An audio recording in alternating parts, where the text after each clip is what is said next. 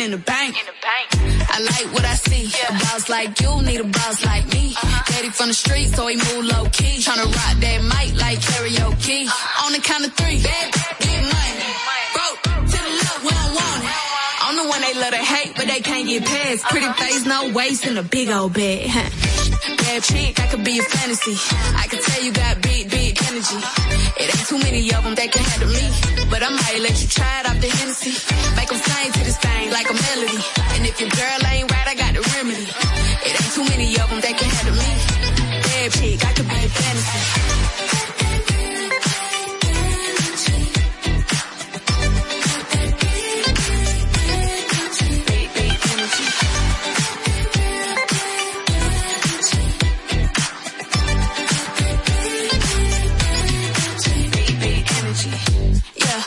me how you want it. Three, two, one, camera rolling. Do it slow motion. Real shit. Them up.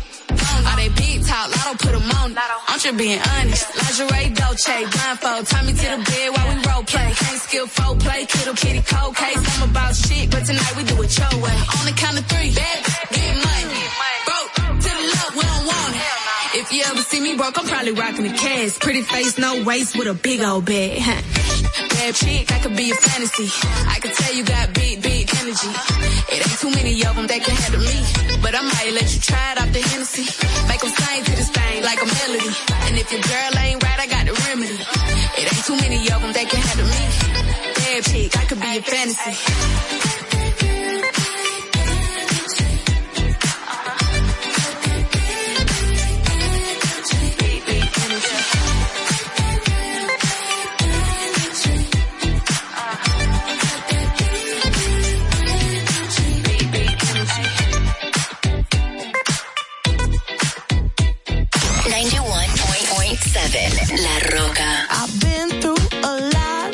Still flirty.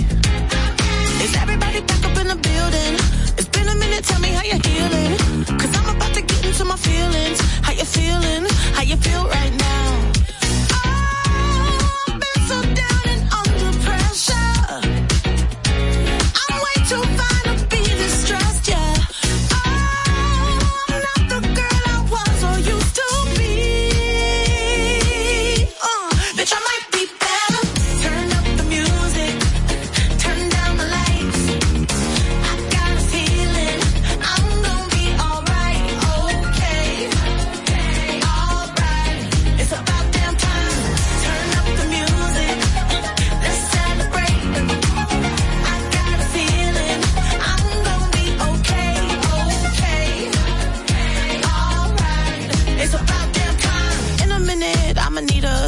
sentimental man or woman to pump me up. Feeling fussy, walking in my Balenciennes, trying to bring out the fabulous. Cause I give a fuck way too much. I'ma need like two shots in my cup. Wanna get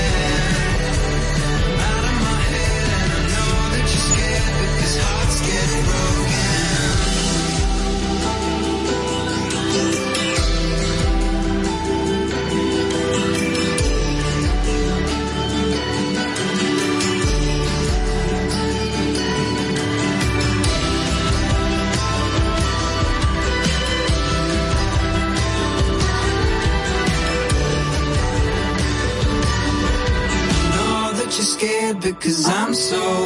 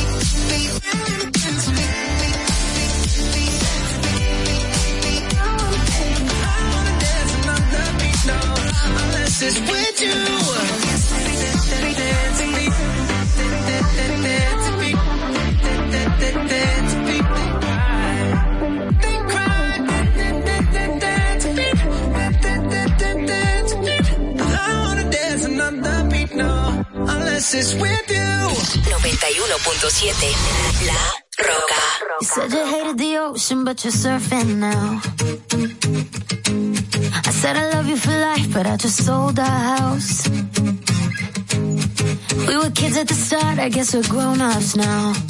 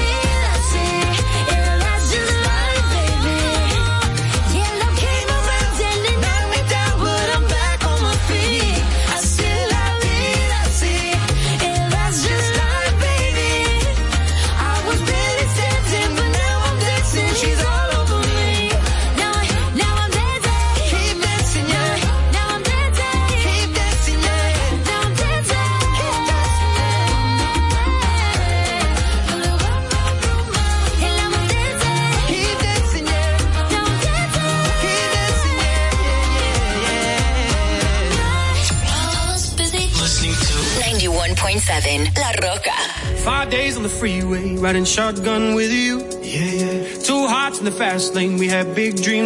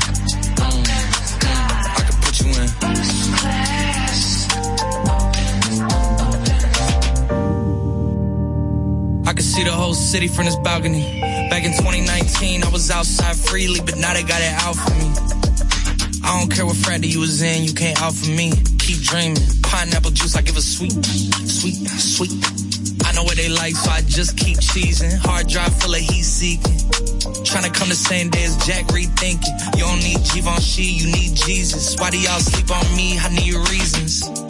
Uh, I got Plex in the mail peak season. Shout out to my UPS workers, making sure I receive it. You could do it too, believe it. I've been a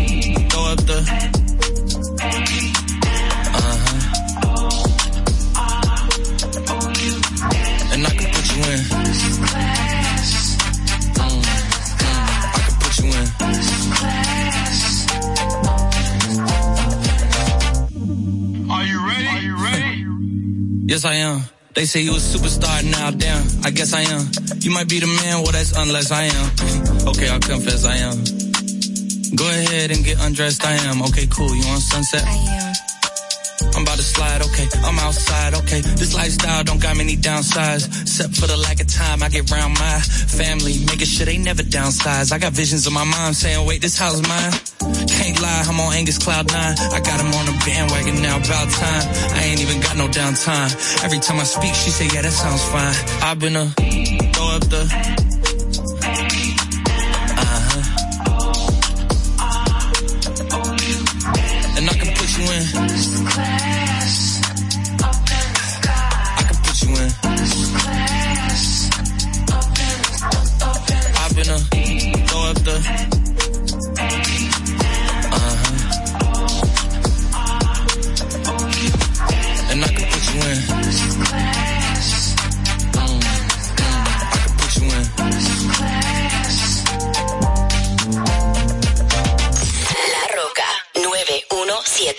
Forget you, any mom, any sister, any job, any broke down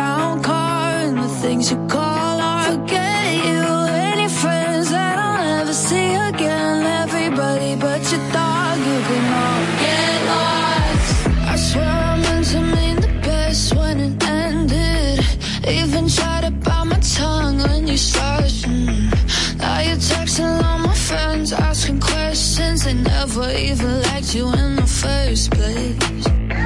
Dated a girl that I hate for the attention. She only made it two days. What a connection. It's like you'd do anything for my affection. You're going all about it in the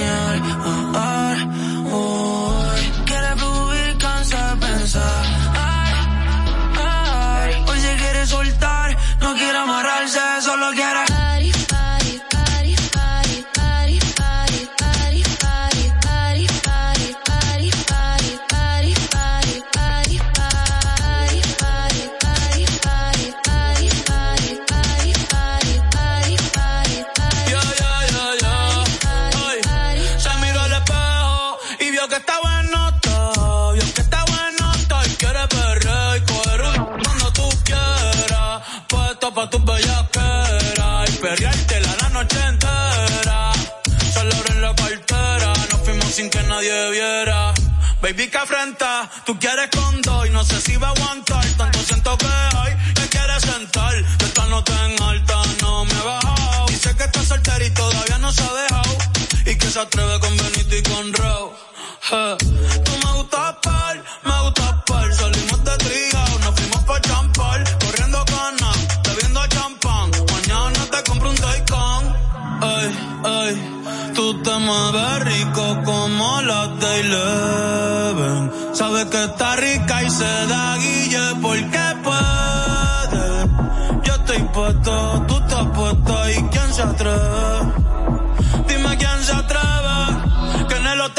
el after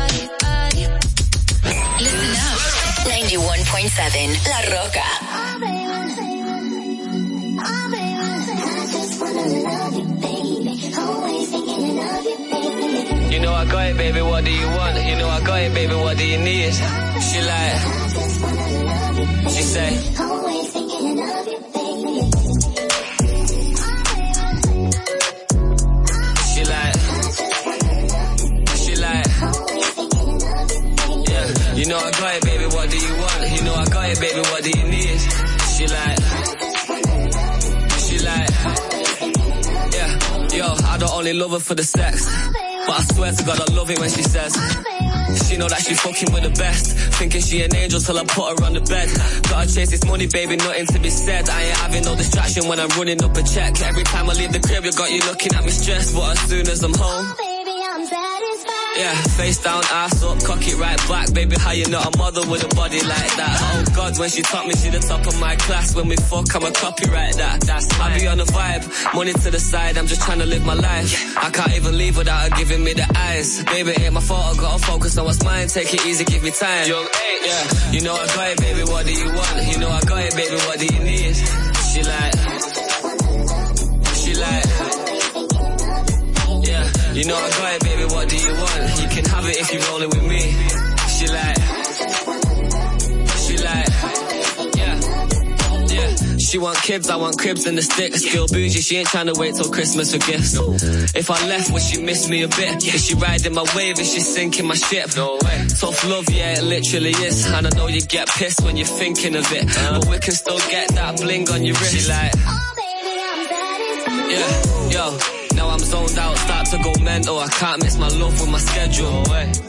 Always asking me why I'm never home. I just said I gotta push my potential. Wake up looking sexy and she's stunning when she pose. Close to perfect when she naked and she curvy in the clothes. Get the Lamborghini white, I paint the Euros like a toes. Ain't no other brother got her this 30 and she knows. You know I got it, baby, what do you want? You know I got it, baby, what do you need? She like, she like, yeah. You know I got it, baby, what do you want? You can have it if you're rolling with me. She like,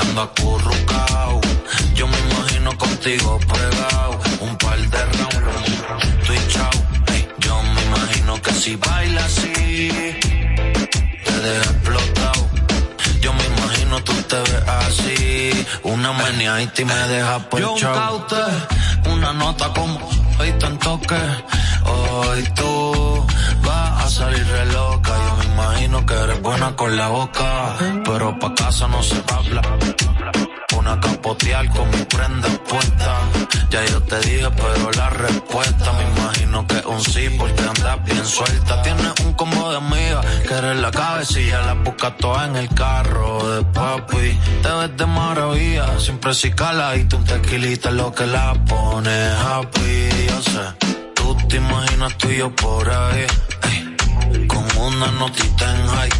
tú te imaginas tú yo por ahí. en un PH cerquita del sky. Yo me imagino contigo pegado, bien pegado, bailando acurrucao.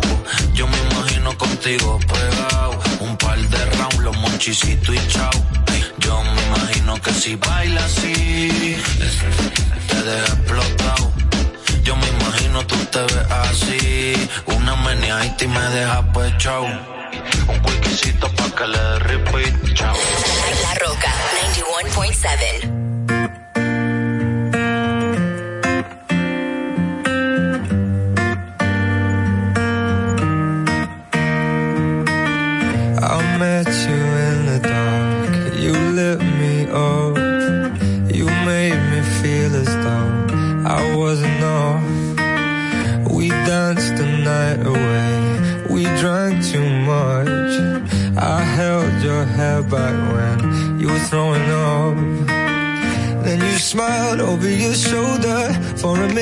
stone cold sober. I put you closer to my chest. And you asked me to stay over. I said I already told you. I think that you should get some rest.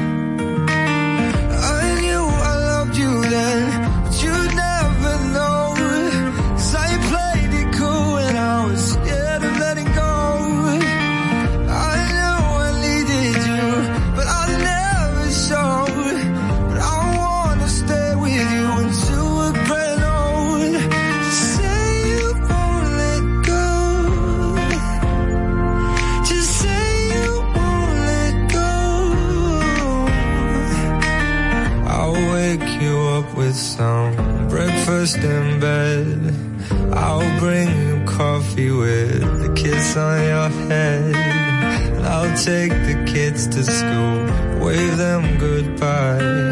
And I'll thank my lucky stars for that night. When you looked over your shoulder, for a minute I forget that I'm older. I wanna dance with you right now. Oh, and you look as beautiful as ever. And I swear that every day you'll get better. You make me feel this way somehow.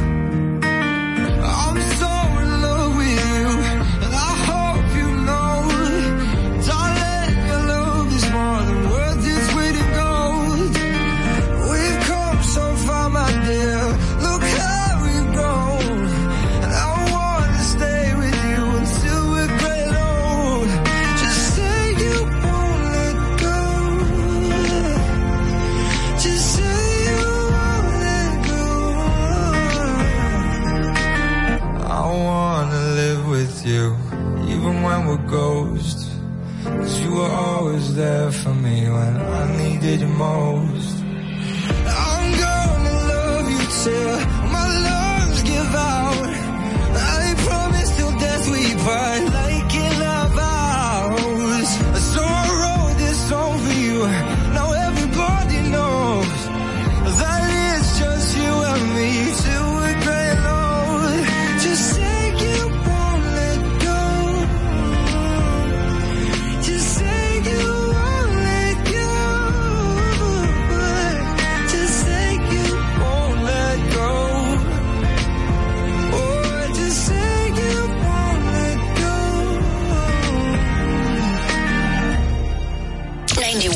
91.7 La Roca.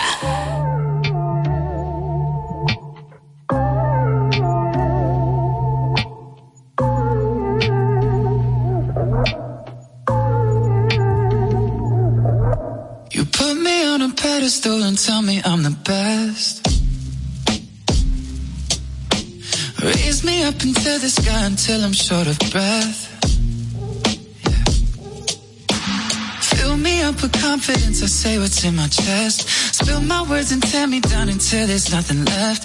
Rearrange the pieces just to fill me with the rest. Yeah. But what if I, what if I trip?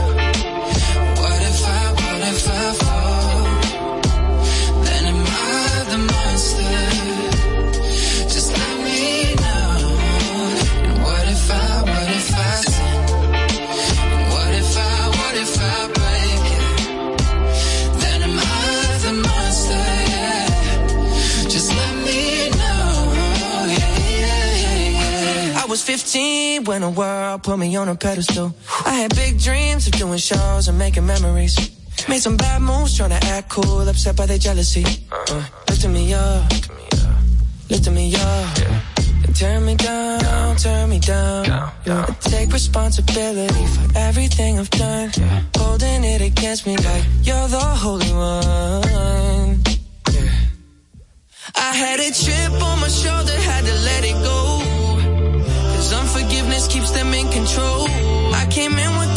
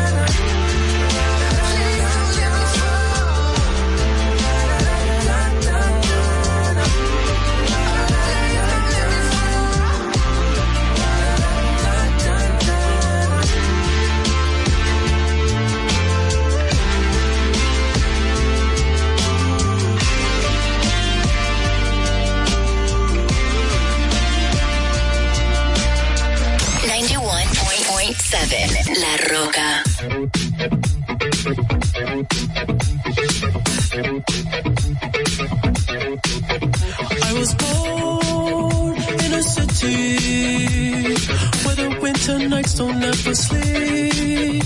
So this life's always with me. The ice inside my veins will never bleed.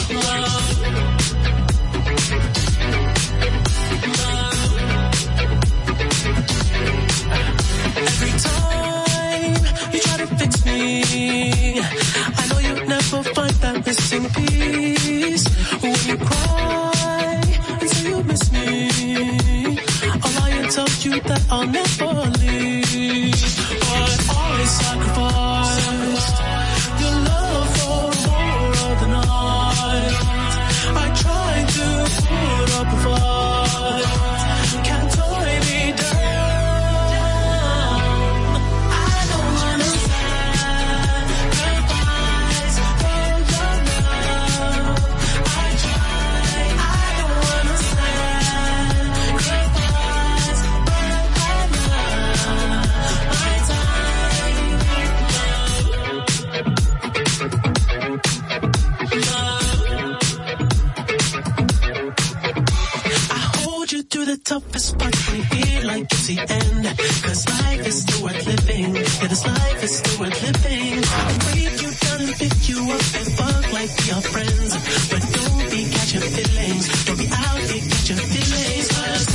sucker for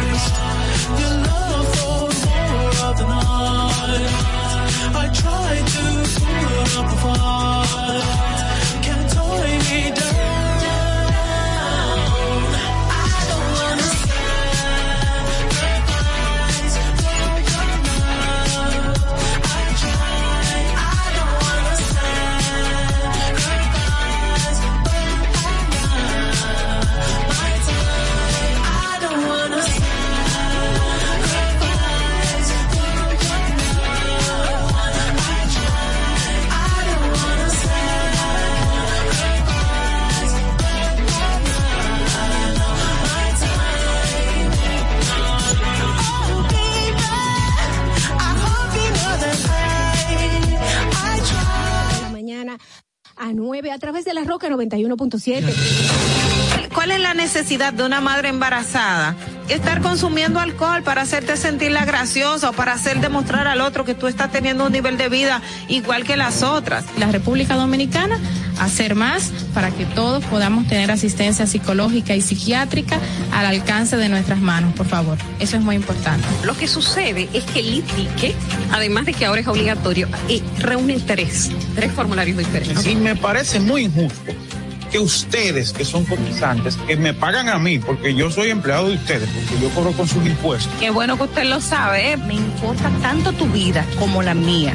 Claro, primero me importo yo, porque desde mi bienestar yo podré amarte de forma correcta. Sé que hay tanta gente haciendo comunicación que no debería, que no, no estudió la carrera, que no se preparó para hacerlo. Y entonces, inclusive, llegan a tener renombre y peso y la gente toma como cierto lo que sale de su boca. Y, y eso es tan delicado. Bueno, muchísimas gracias a todos ustedes, Ogla, Carla. Le quiero dejar con esta frasecita que para mí siempre ha sido muy importante en el momento que digo, ¿por qué no tengo esto o por qué no tengo lo otro? Y me, me recuerdo a mí misma que lo importante no es qué tanto yo tengo, sino lo que yo hago con lo poco o mucho que tenga. Muchísimas gracias y bendecido día para todos. Distrito Informativo. RCTV HD, El Gusto Producciones, Dominican Network y Vega TV Canal 48 de Claro y 52 de Altiz presentan a Dolphy Peláez, Oclaenecia Pérez, Carla Pimentel y Natalie Faxas en Distrito Informativo.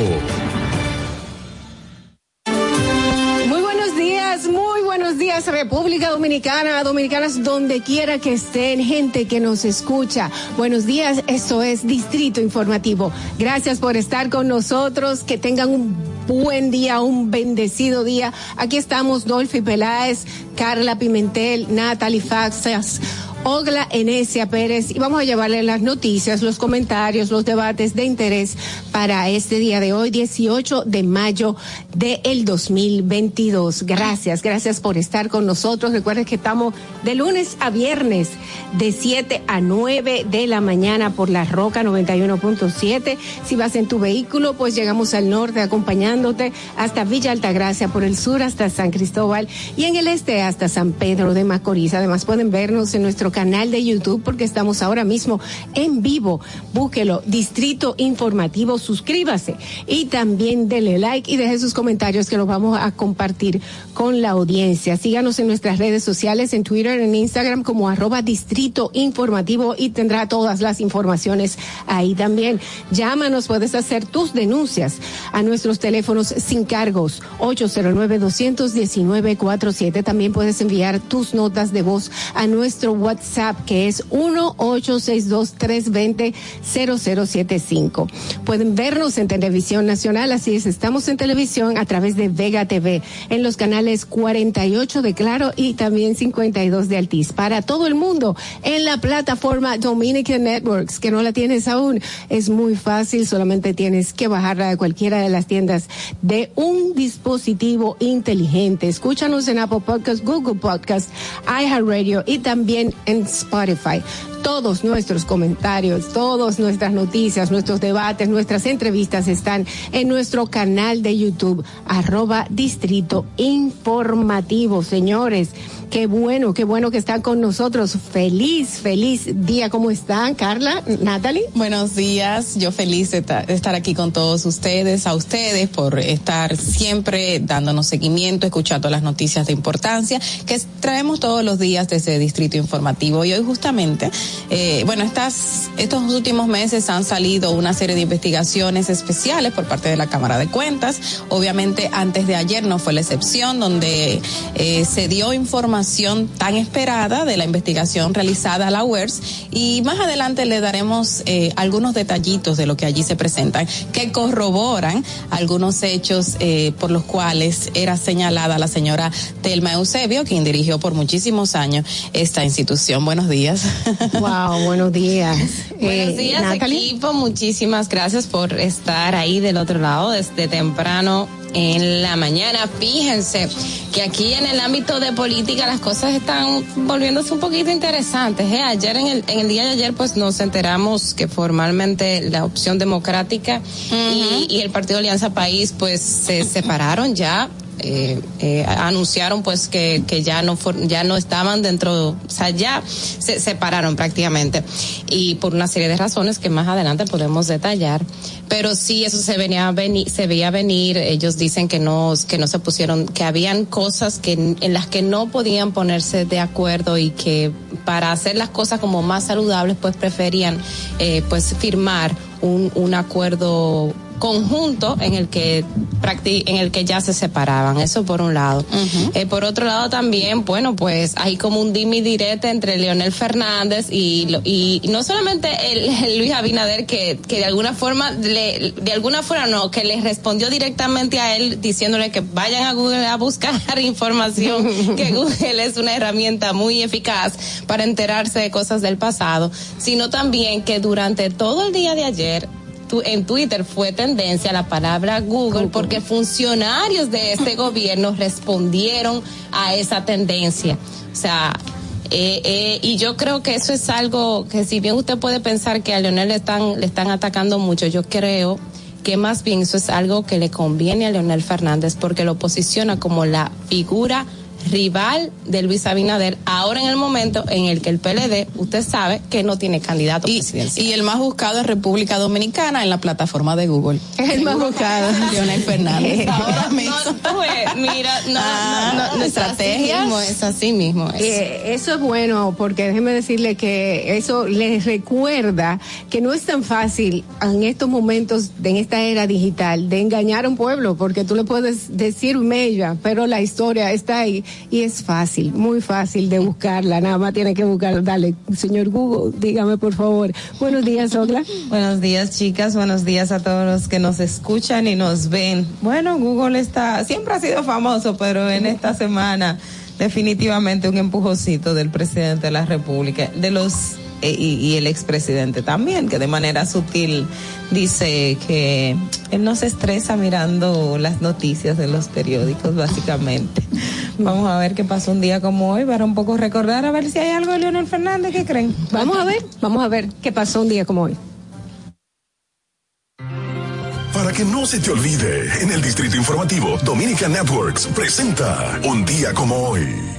Un día como hoy, 18 de mayo de 1991, es promulgada la Ley 17-91, que crea el Servicio Civil y Carrera Administrativa.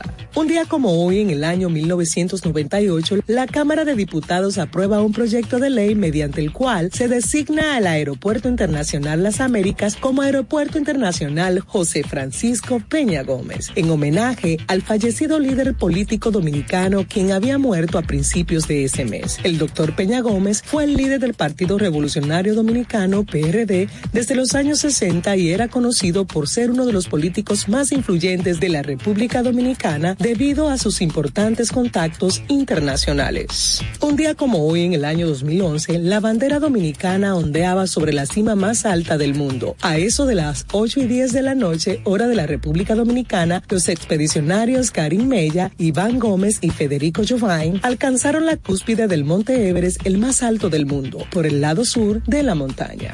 Un día como hoy, en el año 2012, son llevadas a cabo las elecciones presidenciales. En las mismas, el licenciado Danilo Medina obtiene el triunfo con el 51.21 de los votos emitidos en primera vuelta. Su opositor, el ingeniero Hipólito Mejía, alcanzó el 46.95%. Para que no se olvide, en Distrito Informativo te lo recordamos, un día como hoy.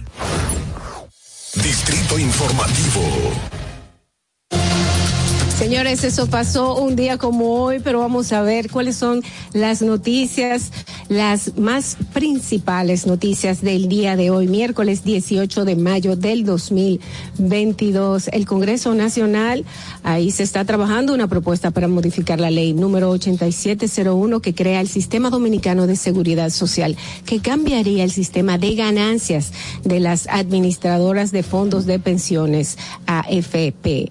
La Comisión Bicameral apoderada de la reforma integral a esa normativa decidió durante un retiro de tres días que estas empresas reciban una comisión anual de entre 0 y 0.70% sobre las ganancias mensuales generadas por cada cuenta de la capitalización individual que administran. Esta comisión se revisaría cada cuatro años por el Congreso Nacional para calcular las comisiones máximas, de acuerdo con las condiciones del mercado y otras variables que consideren pertinentes. Bueno, ojalá que si se realiza esa modificación realmente se aplique, porque la ley indica que paulatinamente irá degradando la cantidad de dinero que recibe o el porcentaje que recibe la SAFP. Y sin embargo, pasan los años y no hay una disminución de la ganancia. Mira, no solamente eso, cuando uno verifica aquí los puntos, o sea, ahora mismo cómo está esa tabla de variación de ganancias, está entre 1.20% y 1.10, lo que indica que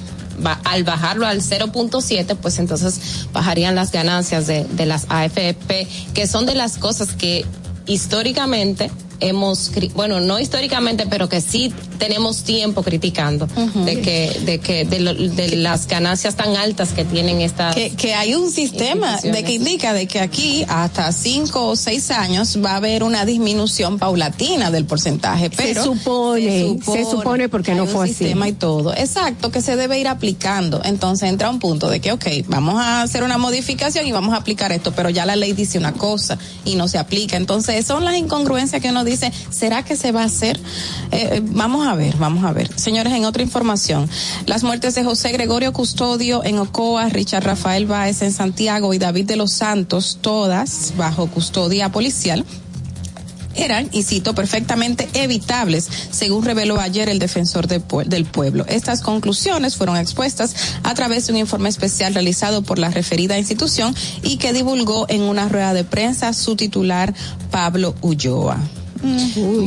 Bueno, en otra información, sí, en otra información, el alto, bueno, altos oficiales acusados en el caso Coral y Coral 5G se escudaron en, escuchen bien, una cláusula de confidencialidad para financiar presuntas operaciones de inteligencia de seguridad nacional que les facilitó la sustracción de una gran parte de los 4.500 millones de pesos en las, de las arcas del Estado. Eso es lo que dice el Ministerio Público. Y citamos, los miembros del entramado crearon una cláusula de confidencialidad estableciendo que con relación a operaciones de inteligencia y operaciones de inteligencia internacional no podían dar detalles ni generar soportes, puesto que eran asuntos de seguridad y defensa nacional. Eso es, eso menciona el expediente acusatorio. Básicamente que ellos no rendían cuentas porque supuestamente era un asunto de confidencialidad. ¿Qué les parece? bueno, la ley lo establece así, los temas de seguridad nacional, no se dan detalles, si no hay información, entonces era el pretexto ideal para, para manejar muchísimo dinero. Eh, Ahora, hay formas, yo entiendo de, en mi forma de pensar, creo que hay formas de demostrarlo, porque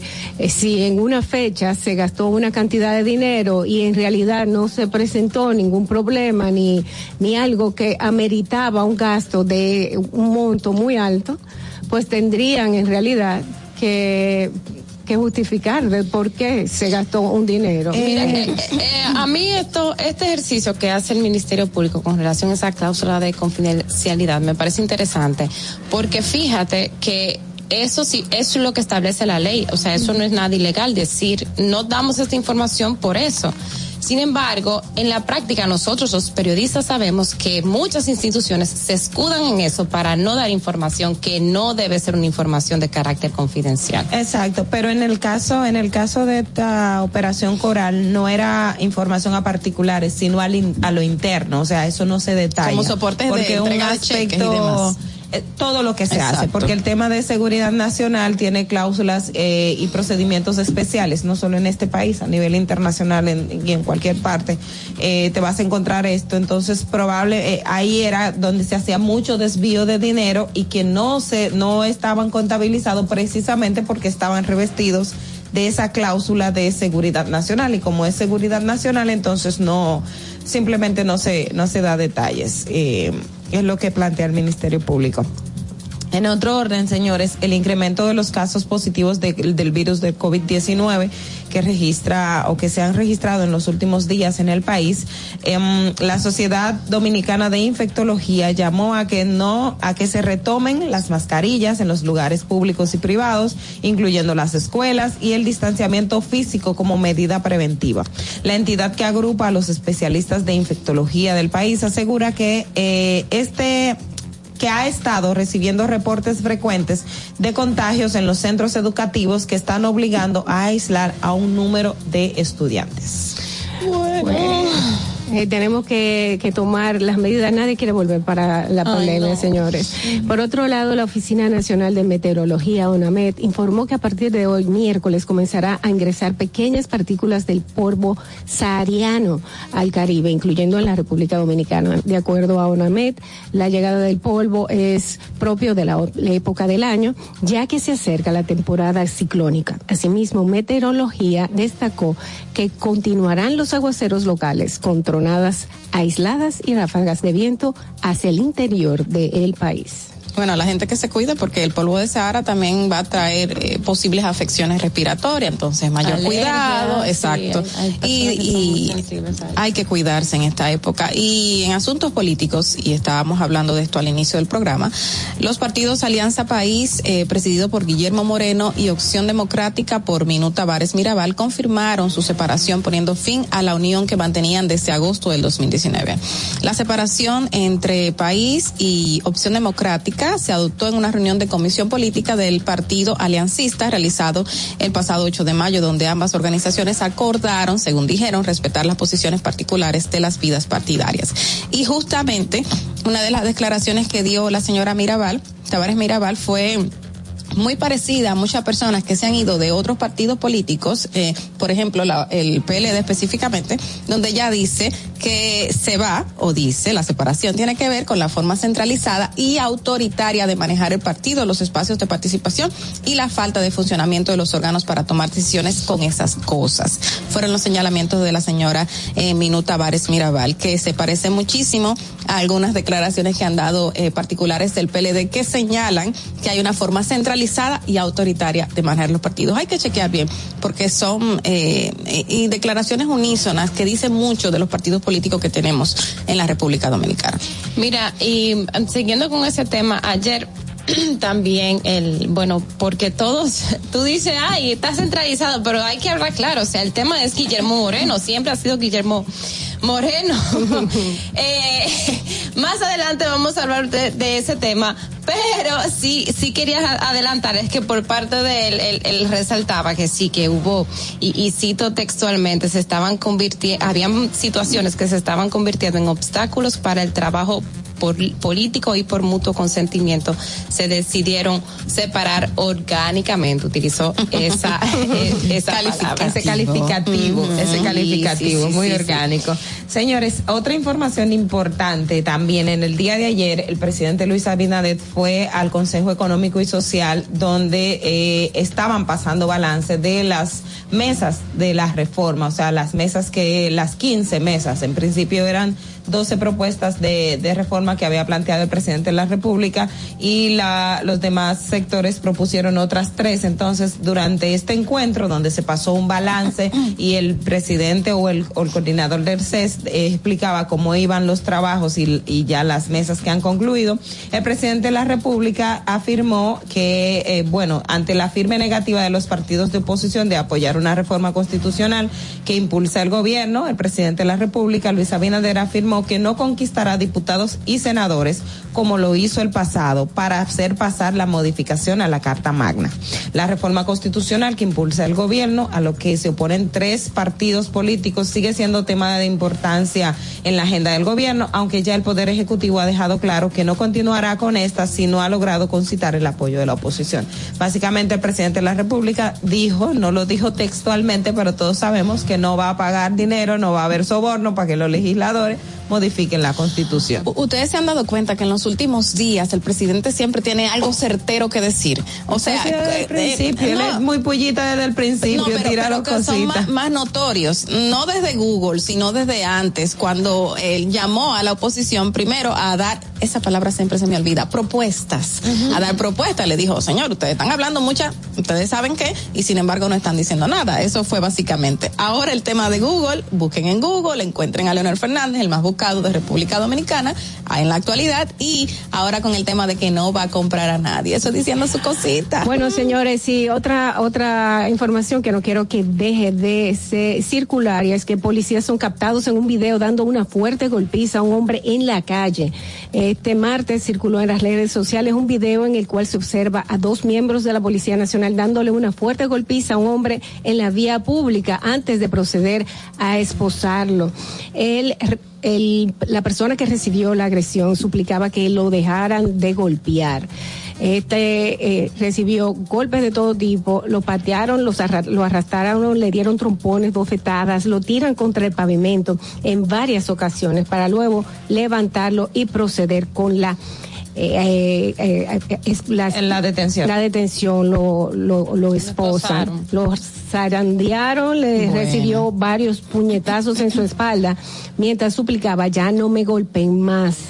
Y la respuesta que recibió de los agentes fueron más golpes de parte de dos policías que luego lo esposaron, lo levantaron del suelo y siguieron dándole varias bofetadas. Esto pasó en la calle San Juan de la Maguana, esquina Máximo Gómez, en el sector de Villas Agrícolas en el Distrito Nacional. Eh, sobre la fecha que ocurrió esto, dicen que fue en el fin de semana, eh, el sábado o el domingo. Eh, la verdad es que estas cosas deberían, así como encontraron al de al de Montecristi que estaba golpeando a la mujer, así Ah, deberían sí. de encontrarlo a todos, a todos los que hagan estas cosas, porque a, a medida que los policías se den cuenta que no pueden hacerlo, en esa misma medida, pues van a, a- a parar con esta forma de comportarse eh, con la ciudadanía que que no no va con ningún ninguna forma de orden que que, de- que, que tenga que ver con justicia. Bueno, eh, señores, vamos a hacer una pausa y regresamos inmediatamente con Distrito Informativo.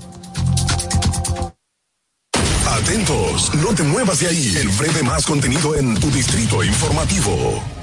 Durante 27 años que yo tengo viviendo aquí en el Moscú, las inundaciones aquí han acabado eh, prácticamente con todo casi lo que nosotros hemos tenido. Estaba yo con una incertidumbre, vas a llover, no vamos a inundar, otro año más inundado, pero gracias a Dios llovió y no nos inundamos. Y a nuestro señor presidente, porque él continuó la obra. Estamos muy felices con él porque él nos ha tomado en cuenta, nos ha llevado de la mano. Eh, él nos ha tomado como la necesidad de nosotros, como si fuera parte de él. Hemos dado un cambio verdaderamente maravilloso. Yo le digo claro, yo soy parte del cambio. Gobierno de la República Dominicana. Si deseas tener acceso a todo lo que pasa en República Dominicana, debes obtener Dominican Networks. Es el primer sistema de cable dominicano para los dominicanos en el exterior. Aquí podrás disfrutar de todos los canales de televisión de República Dominicana, noticias, deportes, música, farándula y entretenimiento 24/7. Solo debes descargar nuestra aplicación en Roku, Amazon y Apple TV. E inmediatamente vas a disfrutar de todo el contenido de República Dominicana. Dominican Networks. Estamos en YouTube. Disfruta de nuestro contenido. Suscríbete, dale like y comenta. Distrito Informativo. ¿Por qué decimos que somos peñagomistas? Llevamos seguro médico a todos los dominicanos con más de 2.300.000 nuevos seguros médicos inmediatamente. Duplicamos las ayudas sociales de 850.000 a 1.350.000 y le duplicamos las cantidades que le daban. Duplicamos la cantidad de becas que se le dan a los dominicanos. Hemos triplicado las acciones y la cobertura de los comedores económicos. Y estamos también Facilitando cada vez más empresas, comercios, para que haya empleo, empleo digno para los dominicanos y para las dominicanas. Ese es un proyecto socialdemócrata, ese es un proyecto peñagomista en la República Dominicana. Presidencia de la República Dominicana. ¿Viste qué rápido? Ya regresamos a tu distrito informativo. Así es, estamos de regreso con Distrito Informativo. Son las 7 y 22 de la mañana. Señores, gracias por continuar con nosotros. ¿Qué les parece si inmediatamente pasamos con eh, los comentarios de nuestras periodistas? Vamos a ver qué nos trae Oglanesia Pérez. En el distrito informativo te presentamos el comentario de la periodista Ogla Enesia Pérez. En la tarde de ayer, y ya mis compañeras lo abordaron al principio del programa, se dio a conocer la separación de la em, del pacto, vamos a decir, de la alianza política de eh, Alianza País, valga la redundancia, y Opción Democrática. Miren, nosotros aquí en República Dominicana cuestionamos y hablamos mucho de Leonel Fernández, que se ve como un caudillo, un líder que no quiere dar paso a otras generaciones. Hablamos de Danilo Medina, hablamos de otros líderes políticos porque vemos los partidos grandes, los partidos que tienen mayoría reconocida por la población y por la Junta Central Electoral, y no nos centramos en otros, como es el caso de Alianza País, una organización que, señores, que cuando inició en el año 2009, aunque se oficializó para 2011, se vio como un, un referente político de lo nuevo que quería esta población, de la transformación social que todos eh, estaban esperando como una opción de gobierno, una opción de poder distinta a los partidos pa- tradicionales. Pero lamentablemente siempre ha quedado estancado y uno siempre cuestiona, pero ¿por qué Alianza País siendo así como, como surgió, nunca ha pasado de un 1 punto tanto por ciento. Creo que en una ocasión llegó a un 2, pero no creo que sea, no, no lo recuerdo perfectamente, pero sí, en el año 2016 es donde más votos pudiésemos decir que ha sacado y luego entonces con la combinación con opción democrática en las pasadas elecciones, bueno, ustedes vieron candidatos que pudieron llegar al Congreso Nacional, como es el caso de Horacio Rodríguez, que es, vamos a decir, un buen referente de la política que uno quiere o aspira a que tengamos en República Dominicana o de los políticos que tengamos. Sin embargo, en Alianza País, eh, el problema, como bien ya planteaba Natalia hace un momentito, es eh, desde mi punto de vista, y muchas personas también lo, lo, lo entienden de ese sentido, es la figura del señor Guillermo Moreno. Guillermo Moreno desde el principio en Alianza País ha estado ahí como siempre, es el líder. No hemos visto a nadie más, no hemos visto que haya ningunos cambios, eh, siempre queriendo la candidatura presidencial, siempre eh, llevando la delantera. Sin embargo, también en los últimos meses, si ustedes ven la trayectoria que ha tenido Alianza País y los comentarios, empezamos desde febrero. En febrero su rumoró que unos eh, 132 eh, dirigentes de ese partido habrían renunciado. Luego se dijo que eran menos, pero pasó esta primera situación. Luego el propio José Horacio Rodríguez envía una carta a Alianza País, a Guillermo Moreno, cuestionando el manejo de eh, o la transparencia a lo interno de esa institución para el manejo financiero. Entre otras cosas hablaba que la cúpula que hay a lo interno de este partido se tomaban decisiones que no conocían cómo era el manejo financiero, que básicamente a él le daban respuestas de boca, no un documento donde se establece cómo ha sido el manejo al interno de esa organización política. Eso es otro de los puntos que salió hace apenas unas cuantas semanas. Seguido de esto, entonces viene ahora lo de la separación con Minuta Vares Mirabal, que cuando se hizo la función, toda la, la sociedad lo aplaudió porque conoce los valores que entre uno y otro se tiene. Y básicamente, como planteaba mi compañera Carla West, lo que dicen es que eh, el manejo a lo interno de esa organización política, la cúpula política, el trujillismo, la falta de, de democracia a lo interno de la institución es lo que ha provocado esta separación. Y esto es una evidencia de lo que a mu- muchos nosotros no queremos, de que tenemos un partido más, pero no solo un partido más, sino una persona que del cual la población apostó o le dio mucha confianza y con esto no estoy cuestionando la integridad ni ni un aspecto moral del señor Guillermo Moreno porque no tengo las bases para hacerlo.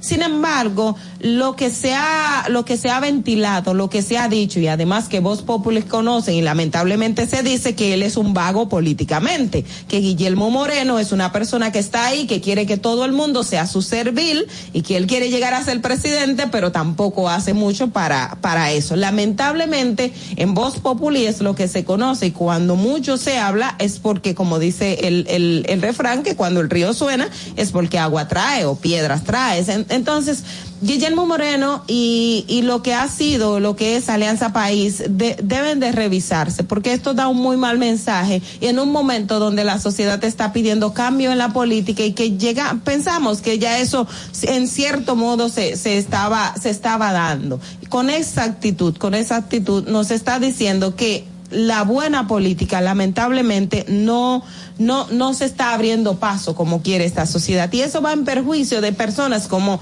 este joven José Horacio y otros que tiene Alianza País y también Opción Democrática que eh, no lo tienen en otros partidos políticos. Entonces esta esta esta cuestionante o esta esta estas acciones a lo interno del partido Alianza País eh, y precisamente las del señor Guillermo Moreno deben de revisarse, deben de revisarse porque perjudican, perjudican bastante eh, a la organización y a gente que quiere hacer buena política. Los caudillos lamentablemente no son solo Leonel Fernández y Danilo Medina. Fernando. Distrito Informativo. Bueno, eh, es verdad, lo- los caudillos, eh, y hay que fijarse, señores, cómo se comporta cualquier organización política.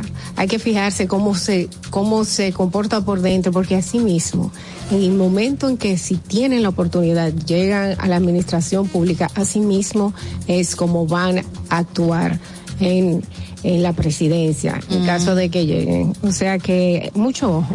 Vamos a continuar con los comentarios de nuestras periodistas. Ahora vamos a darle paso a Carla Pimentel.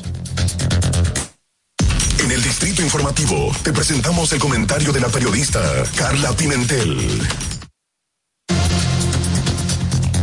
Justamente ayer dimos unas pixeladas de la publicación de la investigación especial a la UERS, a la Unidad de Electrificación Rural y Suburbana UERS, desde una investigación que se hace en el periodo del año 2012 hasta el 2020. Eh, la, este, esta publicación, toda esta eh, investigación se lleva a cabo debido a la necesidad que tiene la Procuraduría de generar muchísimo más evidencia o investigación tras eh, revelar en el expediente, obviamente, el llamado pulpo, el expediente de corrupción, donde señala a la señora Telma Eusebio, quien dirigió la UERS durante más o menos eh, más de 10 años, desde el 2008 hasta el 2020, para revelar, según dice la misma Procuraduría, algunas cosas que se señalaban, como que ésta había recibido una cantidad de dinero de soborno por parte del hermano del ex eh, presidente de la República, el señor Alexis Medina Sánchez. Eh, estos señalamientos de la PEPCA vienen desde el inicio que se hizo la investigación del caso Antipulpo, donde se señala al señor Alexis Medina y otras personas que están siendo investigadas por los casos de corrupción. Y justamente esta investigación que se reveló antes de ayer desde la Cámara de Cuentas indica una serie de señalamientos que estaba haciendo la Procuraduría que se evidencian mucho más todavía. La misma, obviamente, trae muchísimas incongruencias millonarias, no solamente en el tema de nómina, sino también en el tema de la aplicación de los recursos, del el uso de los recursos, del presupuesto ejecutado y del presupuesto que se veía que salía con soportes de la institución. La misma tiene unas 217 páginas bastante completas con puntualizaciones específicas de diversos casos que la misma Cámara de Cuentas indica que sean posibles casos de corrupción porque no se evidencia un soporte de estos desvíos de dinero o esas o ese retiro de dinero que se hacía desde la misma UERS. Eh, las nóminas físicas y las nóminas digitales son uno de los señalamientos iniciales que hace la investigación. La diferencia que hay entre lo que indica la nómina digital y lo que indica la nómi- nómina física desde el año 2012 hasta el año 2020, que oscila en diferencias entre varios años hasta en 30 millones, 30 millones de diferencia, que en una nómina dice una cosa y en otra nómina dice otra cosa, a pesar que la misma señora Telma María Eusebio señalaba de que no puede ser posible porque la nómina digital es la nómina impresa y es la misma cosa, o sea, es lo que tú sacas de la computadora. Esos fueron los señalamientos que realizó la señora Telma Eusebio a la hora de que fue cuestionada por estos casos específicos desde la Cámara de Cuentas. Se encuentran en la misma investigación pagos que se aproximan en su totalidad a más de 200 millones de pesos. Esto del año 2016 al año 2020. Pagos que se hicieron a través de cheques sin ningún soporte. Y volvemos a hablar de los soportes que hemos hablado en varias ocasiones de las instituciones que no entregan internamente. Estos soportes nunca, a pesar de que fueron eh, también solicitados por la misma Cámara de Cuentas, nunca fueron recibidos. 200 millones de pesos supuestamente que no se saben por qué se dieron. A pesar de que sí aparece una lista de unos 80, 80 personas más o menos que resulta que eran también parte de los mismos directivos de la organización, parte de los mismos directivos de altos puestos dentro de la misma institución eléctrica y que entre ellos se recibió hasta eh, cientos de millones de pesos en diferentes años, desde las finales del 2019 hasta 2020, antes de la entrega de, del nuevo, de la nueva gestión debido al paso de las elecciones y que tuvimos un nuevo gobierno. Y para colmo, eh, la misma señora Telma Eusebio resalta, y es lo que dice la Cámara de Cuentas en la investigación, de que estos pagos de más de 200 millones de pesos que se hicieron en un transcurso de tiempo, pues podrían ser, y es el señalamiento que hace, podrían ser a personas que no tuviesen ningún tipo de documentación eh, bancaria para poder recibir dinero durante ese tiempo que se les estaba haciendo. Pero sin embargo, estamos hablando de una institución establecida que en cinco o seis años no pudo haber contratado cuántas nuevas personas, nuevas personas que no tenían una cuenta bancaria no es posible y es uno de los señalamientos que hace la Cámara de Cuentas. Y para colmo, dentro del listado de las personas que también recibieron muchísimos millones de pesos antes del cambio de gobierno, se encuentran directivos que ya tenían su, estaban en nómina, eh, tenían su cuenta bancaria, o sea que sí tenían un soporte donde recibir esa cantidad de dinero que se le iba a pagar, ya sea por lo que sea que se le iba a, pagar.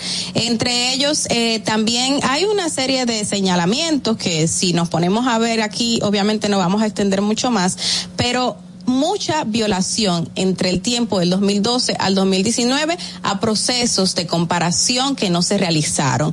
Una empresa específica llamada la editorial Ariana recibió en cuántos años? Bueno, menos de menos de ocho años, 2012 hasta el 2019, a esa sola editorial se le adjudicaron 30 millones de pesos que eh, no presentan tampoco cuáles fueron esos grandes servicios que esta misma empresa da a la institución pero que tampoco se hizo un proceso adecuado como lo indica la ley 340-06.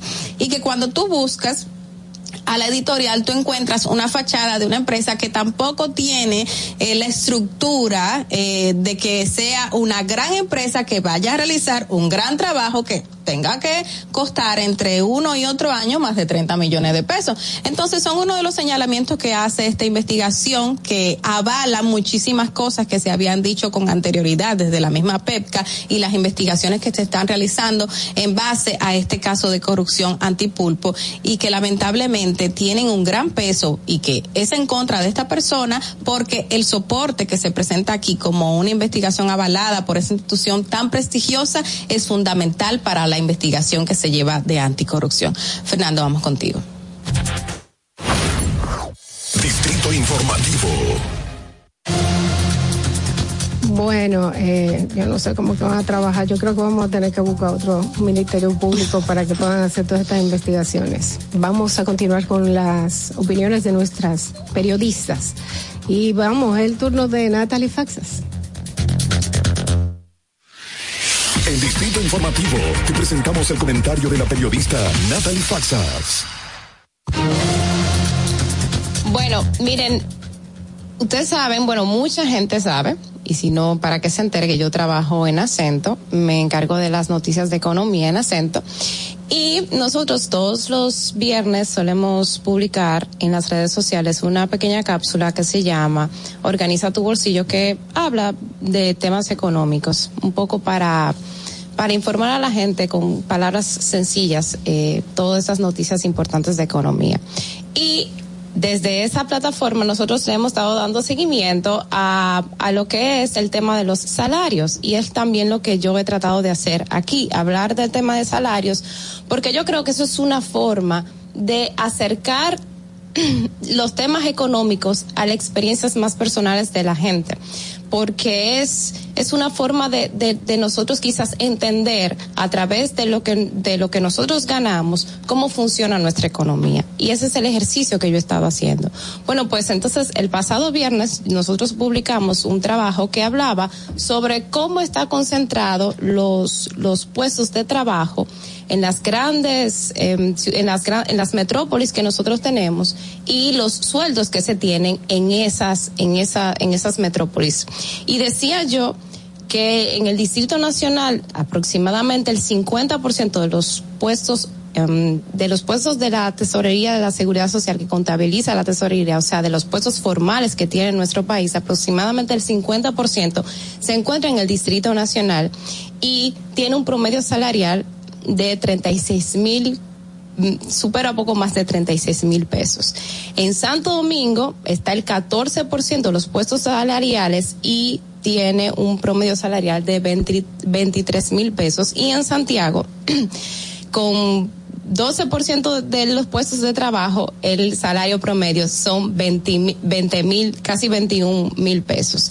Y eso cuando usted verifica, eh, son salarios relativamente, eh, relativamente eh, eh, buenos, en el sentido de que cuando nosotros, por ejemplo, nos vamos a San Cristóbal, San Cristóbal sucede algo muy particular, porque San Cristóbal tiene apenas el 2.5 de los, de los, de los puestos de trabajo, o sea, casi 60 mil puestos de trabajo. Sin embargo, es la segunda provincia con sueldos más altos después del Distrito Nacional, que son 24.312 pesos.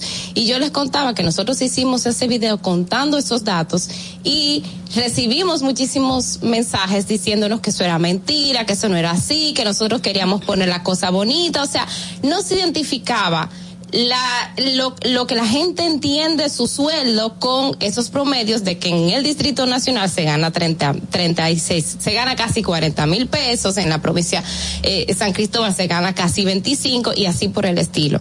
Y yo entendí por qué, obviamente, nosotros, eh, eh, se, se dijo o sea, a mí me dijeron que eso era mentira, que donde yo había sacado esos datos, que quería un poco maquillarlos, cómo está la economía, porque la realidad es que esa misma fuente es la que nos dice que el 78% de los dominicanos, y es algo que yo he repetido aquí porque eh, me gusta repetir eso, de los trabajos que son formales, que es la mitad de la población que tiene prácticamente un trabajo formal, el 78% de esos trabajos formales no tiene un sueldo que supera los 30 mil pesos, cuando la canasta básica familiar es de un promedio ahora mismo está sobre los 41 mil pesos. Eso quiere decir que los dominicanos, la mayoría de los dominicanos, no tienen un sueldo en un trabajo formal que pueda alcanzar a una en la canasta básica general a nivel nacional. Entonces, obviamente por eso es que es entendible que la gente no, no, no vea, o sea, cuando yo le hablo de sueldos altos en el distrito, no se siente identificada. Pero sobre todo la reflexión que quiero dejar es la siguiente. La, las mayorías de provincias, las provincias grandes es la que tienen mayor puestos de trabajo y sueldos más altos, lo que deja en términos, lo que nos hace entender o reflexionar o, es un aviso de cómo está el resto de las provincias de la República Dominicana y era lo que señalaba mi compañera hace unos días en un comentario de cómo se, de cómo los salarios en las provincias de nuestros países son sumamente bajos y los puestos de trabajo formales son sumamente pocos en, el resto de las provincias de nuestra República Dominicana. Y si ustedes no creen que eso sea así, si ustedes no creen que en el resto del país, eh, eh, eh, eh, hay salarios paupérrimos que no garantizan la dignidad de las personas, le voy, me voy a despedir con un dato y quizás es el dato más extremo que le puedo dar de la peor provincia, la que tiene un salario más bajito y la que tiene poquitos eh, eh, puestos de trabajo, que son el, en Elias Piña, 1.400 puestos de trabajo formales y el promedio salarial es de apenas 9.321 pesos. Eso no alcanza ni para comprar la canasta básica del sector más empobrecido de la República Dominicana. Fernando, vamos contigo. Distrito Informativo. Muchas gracias, muchas gracias, eh, querida Natalie, Natalie Faxas. Eh, ahora sí, tengo mi musiquita. Señores, vamos a continuar con Distrito Informativo. En el día de hoy vamos a tener la visita de César, el ingeniero César Fernández, a César, lo que es del César. Eh, lo esperamos por aquí. Tenemos también otra entrevista muy importante. Quédense con nosotros, quédense con nosotros y regresamos inmediatamente. Para que llegues a tiempo y no te compliques con el clima, te traemos en el Distrito Informativo el tráfico y el tiempo. Y así se encuentra el tráfico y el tiempo a esta hora de la mañana en Santo Domingo. Se registra gran entaponamiento en la Expreso Avenida John F. Kennedy, el ensanche Luperón, Avenida Abraham Lincoln en Piantini, Avenida Presidente Jacobo Magluta, Puente Presidente Peinado, Avenida Hermanas Mirabal, donde se registra un vehículo averiado, tráfico en alto total en toda la zona de Villa Duarte, Puente Juan Bosch, hasta el túnel Avenida Las Américas, donde se registra un accidente grave, Avenida República de Colombia, en Altos de Arroyo Hondo, elevado de los beisbolistas, cerca de Los Alcarrizos, circunvalación Juan Bosch, cerca de Los Alcarrizos, donde se registra un accidente grave, Avenida Gregorio Luperón, en zona industrial de Herrera, donde se realizan obras y tráfico muy intenso en la prolongación Avenida 27 de Febrero, Avenida del Progreso en La Carretera Mella, desnivel Avenida Máximo Gómez, Carretera La Isabela, Puente Ramón Matías Mella, desde la avenida George Washington hasta la avenida Francisco Alberto Camaño Deñó, en la avenida Simón Bolívar en zona universitaria, avenida México en Villa Francisca y en la avenida 27 de febrero en La Esperilla. Te recordamos que las distracciones al volante son peligrosas. Deja tu celular mientras vas conduciendo. Así las calles y carreteras serán más seguras para todos. Para el estado del tiempo en el Gran Santo Domingo, se encuentra parcialmente nublado en estos momentos, con una temperatura de 22 grados y una máxima de 31 grados. Hasta aquí el estado del tráfico y el tiempo. Soy Nicole Tamares. Sigan en sintonía con Distrito Informativo. Atentos, no te muevas de ahí. El breve más contenido en tu Distrito Informativo. Ahí mismito donde estás. O tal vez aquí, recostado bajo una pata de coco. O en la arena tomando el sol. O dentro del agua, no muy al fondo. O simplemente caminando por la orilla. Ahí mismo, abre tu nueva cuenta móvil BH de León. 100% digital y sin costo. La creas en minutos con cero pesos desde móvil banking personal. Ábrela donde quieras. Solo necesitas tu celular. Banco BH de León. ¿Por qué decimos que somos peñagomistas? Llevamos seguro médico a todos los dominicanos con más de 2.300.000 nuevos seguros médicos inmediatamente. Duplicamos las ayudas sociales de 850.000 a 1.350.000 y le duplicamos la cantidad que le daban. Duplicamos la cantidad de becas que se le dan a los dominicanos. Hemos triplicado las acciones y la cobertura de los comedores económicos y estamos también facilitando cada vez más empresas, comercios, para que haya empleo, empleo digno para los dominicanos y para las dominicanas. Ese es un proyecto socialdemócrata, ese es un proyecto peñagomista en la República Dominicana. Presidencia de la República Dominicana. Glen Beauty Salón con su Nails Bar Spa y Estética. Somos un centro equipado con las mejores tecnologías de belleza y un personal capacitado listo para que tengas una experiencia glam. Contamos con las técnicas más avanzadas de uñas, spa y centro de estética. Somos especialistas en reparación e hidratación de cabello botox capilar. Glam tiene para ti todo lo que necesitas para consentirte. Visítanos en la prestigiosa zona de Bellavista. Llámanos y reserva tu cita al 809-333-5174 y al WhatsApp 849-255-5174. Tenemos un espacio para ti. Glam Beauty Salon, Nails Bar, Spa Estética. Síguenos en nuestra cuenta de Instagram para mantenerte informado de todo lo que sucede en el programa. Arroba Distrito Informativo. Si deseas tener acceso a todo lo que pasa en República Dominicana, debes obtener Dominican Networks. Es el primer sistema de cable dominicano para los dominicanos en el exterior. Aquí podrás disfrutar de todos los canales de televisión de República Dominicana, noticias, deportes, música, farándula y entretenimiento 24/7. Solo debes descargar nuestra aplicación en Roku, Amazon y Apple TV. E inmediatamente vas a disfrutar de todo el contenido de República Dominicana.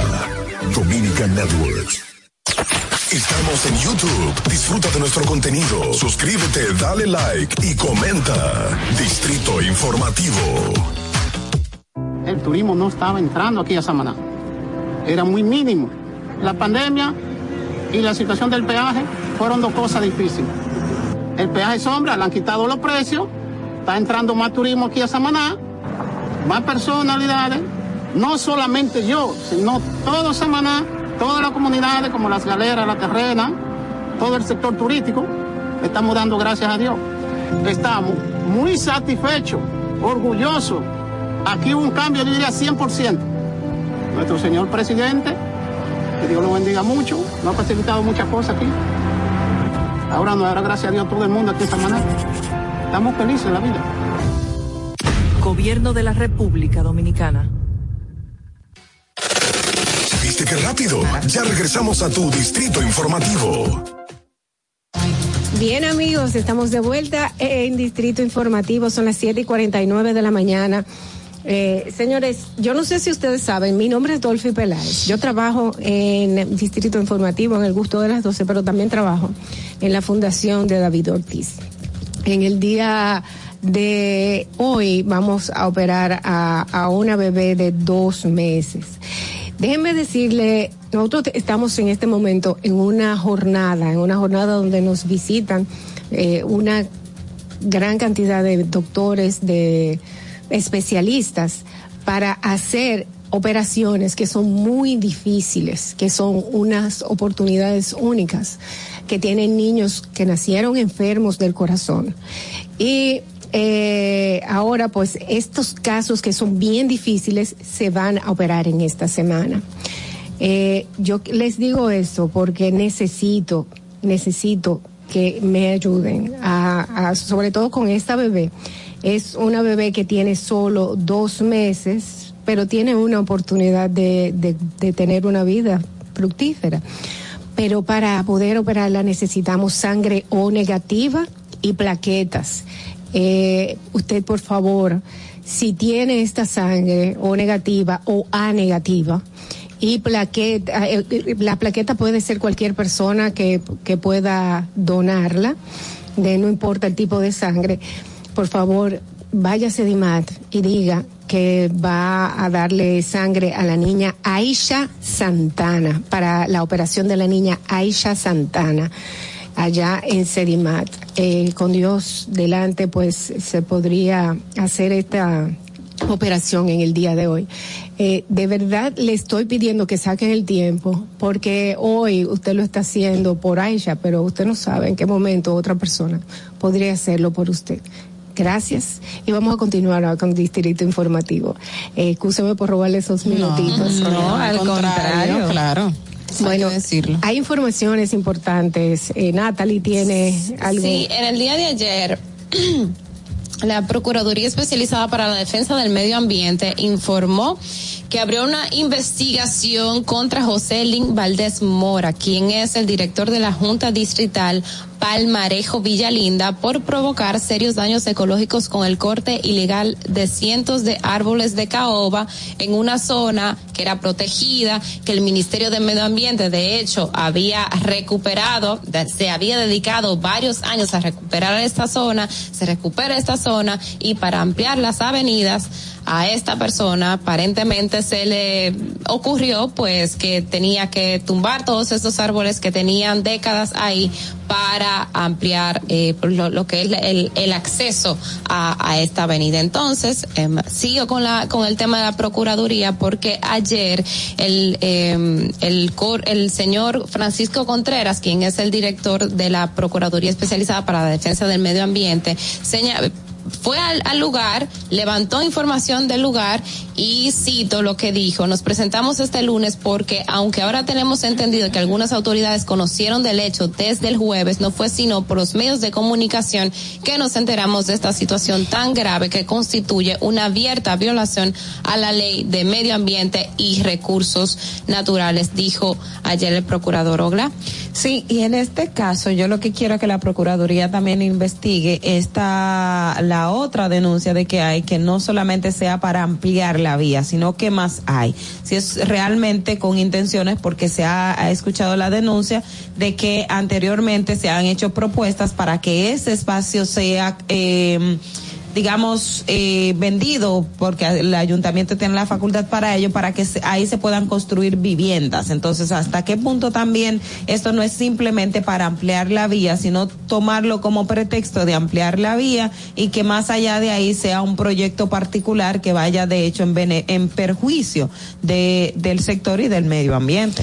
Mira, eh, qué bueno que se tomen medidas y que sean acciones contundentes, porque recuerdo que en años anteriores a cualquier persona que cometiera ese tipo de delito, que no tuviese que ver con el gobierno, no tuviese un cargo público, eh, la, le daban una persecución increíble hasta el punto de que, aunque la persona no tuviese conocimiento, como pasó con un caso que yo vi directamente de un profesor, que en Bonao, eh, específicamente en un terreno que él no conocía, porque nunca se le había mencionado que era de utilidad pública, el señor ahí tenía sus sembradíos y decidió hacer su corte y lamentablemente nadie se había acercado a él. Y ese señor pasó seis meses preso, todo lo que vivió, las vicisitudes que pasó por las autoridades del pueblo, que fueron los que dieron la voz de alerta, fue increíble. Y muchísimos casos de personas. Y lamentablemente con anterioridad casos de personas que tuviesen eh, puestos políticos, públicos, que tuviesen ciertos cargos, no eran perseguidos por este tipo de actos que se vieron bastante. Señores, para el,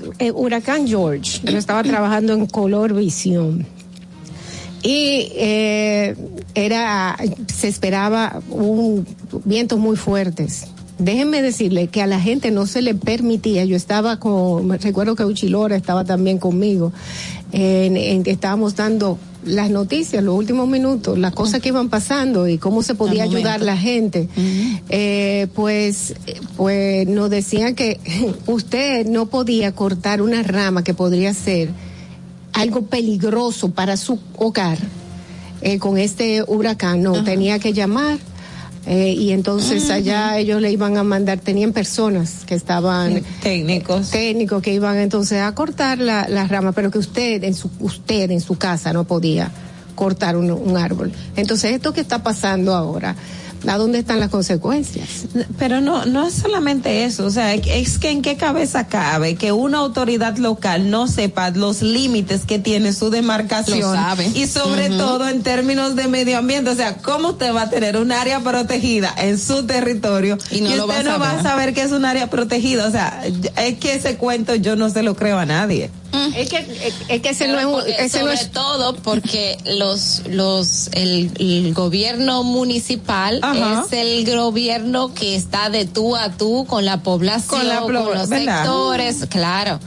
Es que, es que lo, sabe. más, debe estar muchísimo más cercano a su territorio que las mismas que las mismas autoridades del poder ejecutivo, que en este caso es el Ministerio se, de, se de hacen Medio Ambiente. se hacen los ignorantes y alguien que no se puede hacer ignorante este este caso de, de judicial el próximo lunes 30 de mayo la audiencia preliminar del caso Pulpo tendrá que iniciarse sí o sí ante la advertencia que hizo el juez David Peguero Jiménez quien indicó que no volverá a aplazar la vista nuevamente como ocurrió el pasado día el tercer intento para arrancar con el proceso fracasó según dijeron a ciertas situaciones que se presentaron y obligaron al magistrado del séptimo juzgado de instrucción del Distrito Nacional a aplazar la audiencia otra vez.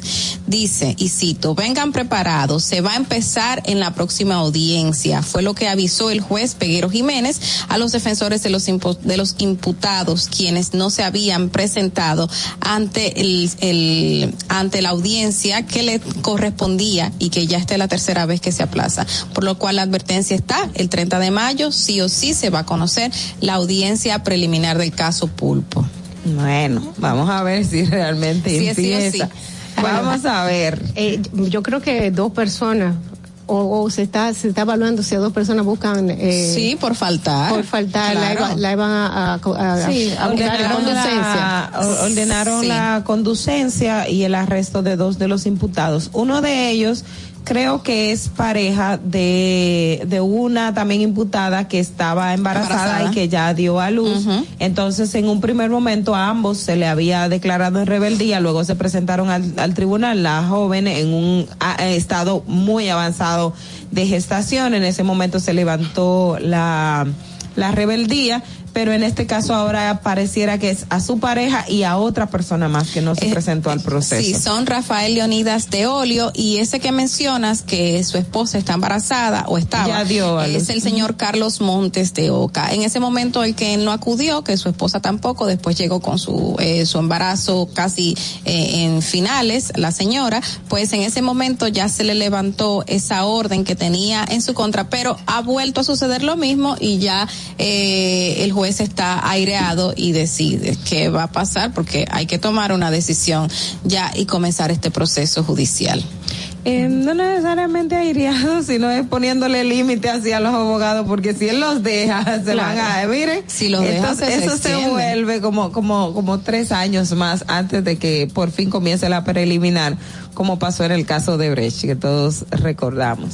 Mira, hay una información importante que yo creo que es una buena noticia, sobre todo para los turistas, y es que el Senado de la República aprobó ayer en primera lectura un proyecto de ley que pretende devolver el ITEVIS, el impuesto a la transferencia de bienes industrializados y servicios, el ITEVIS, a los turistas extranjeros que se encuentren aquí en el país. Dice la información que el proyecto de ley dispone la devolución del ITEVIS a los turistas no residentes en el país que realicen compra de bienes de producción nacional o importados y establece sanciones a quienes falseen información para beneficiarse de la informativa. Ese es un proyecto de mm, es un proyecto de Santiago Zorrilla es, ajá, de Santiago José Zorrilla, que está en el Senado en este momento. Pero espérate, espérate, no estoy entendiendo. Eh, que le va a quitar el ITEVIS. Le va a devolver. Le va a devolver el ITEVIS. Tú sabes que hay, eh, y eso se da en Estados Unidos, por ejemplo, si tú vas y haces una compra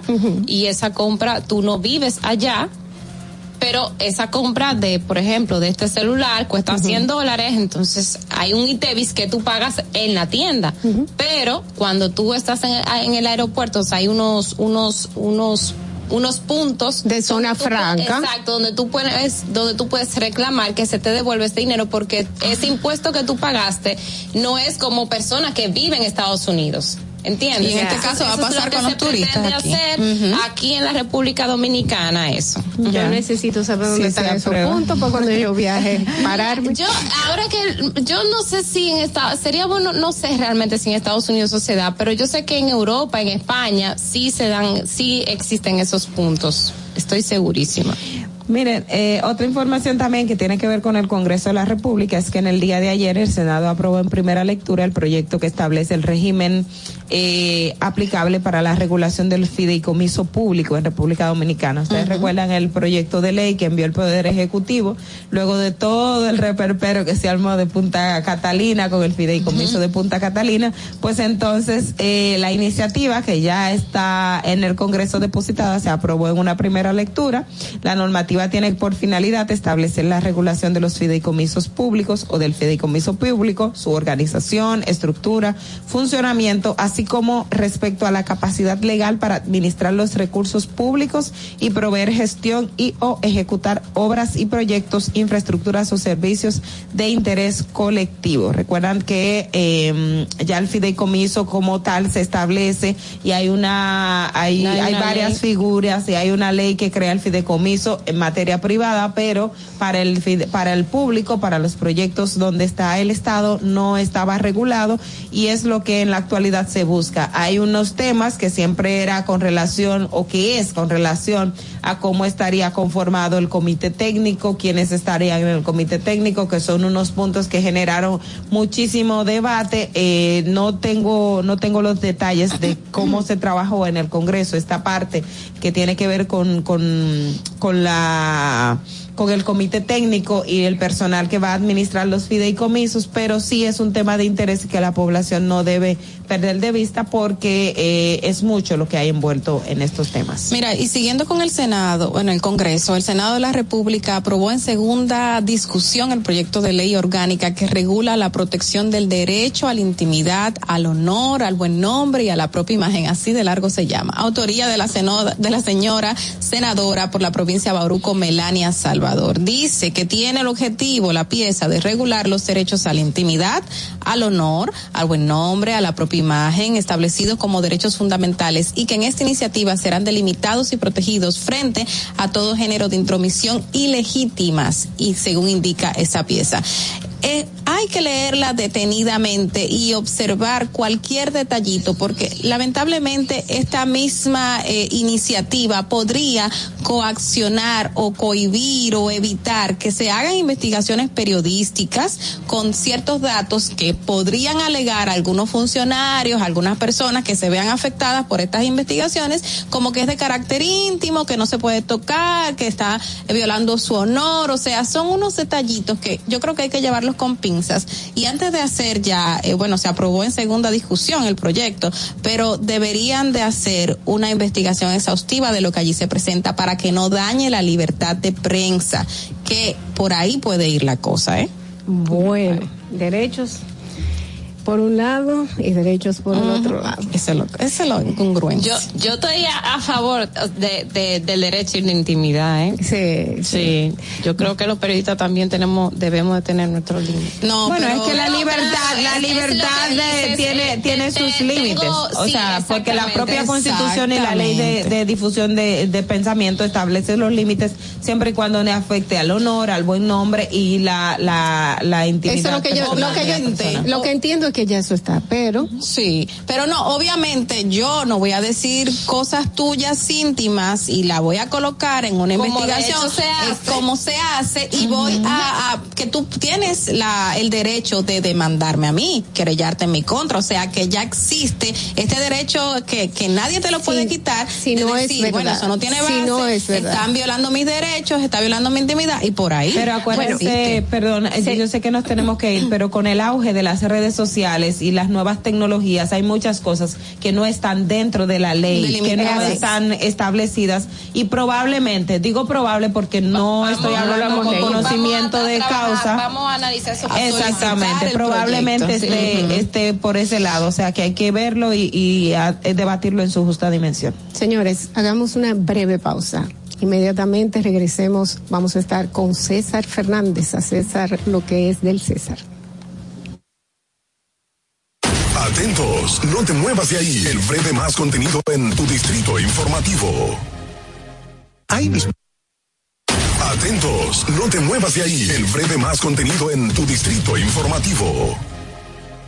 ¿Por qué decimos que somos peñagomistas? Llevamos seguro médico a todos los dominicanos con más de 2.300.000 nuevos seguros médicos inmediatamente.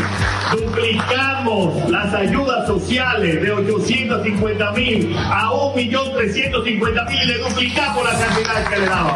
Duplicamos la cantidad de becas que se le dan a los dominicanos. Hemos triplicado las acciones y la cobertura de los comedores económicos y estamos también facilitando cada vez más empresas, comercios, para que haya empleo, empleo digno para los dominicanos y para las dominicanas. Este es un proyecto socialdemócrata, este es un proyecto peñagomista en la República Dominicana.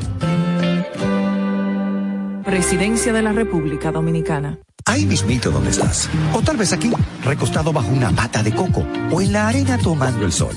O dentro del agua, no muy al fondo. O simplemente caminando por la orilla.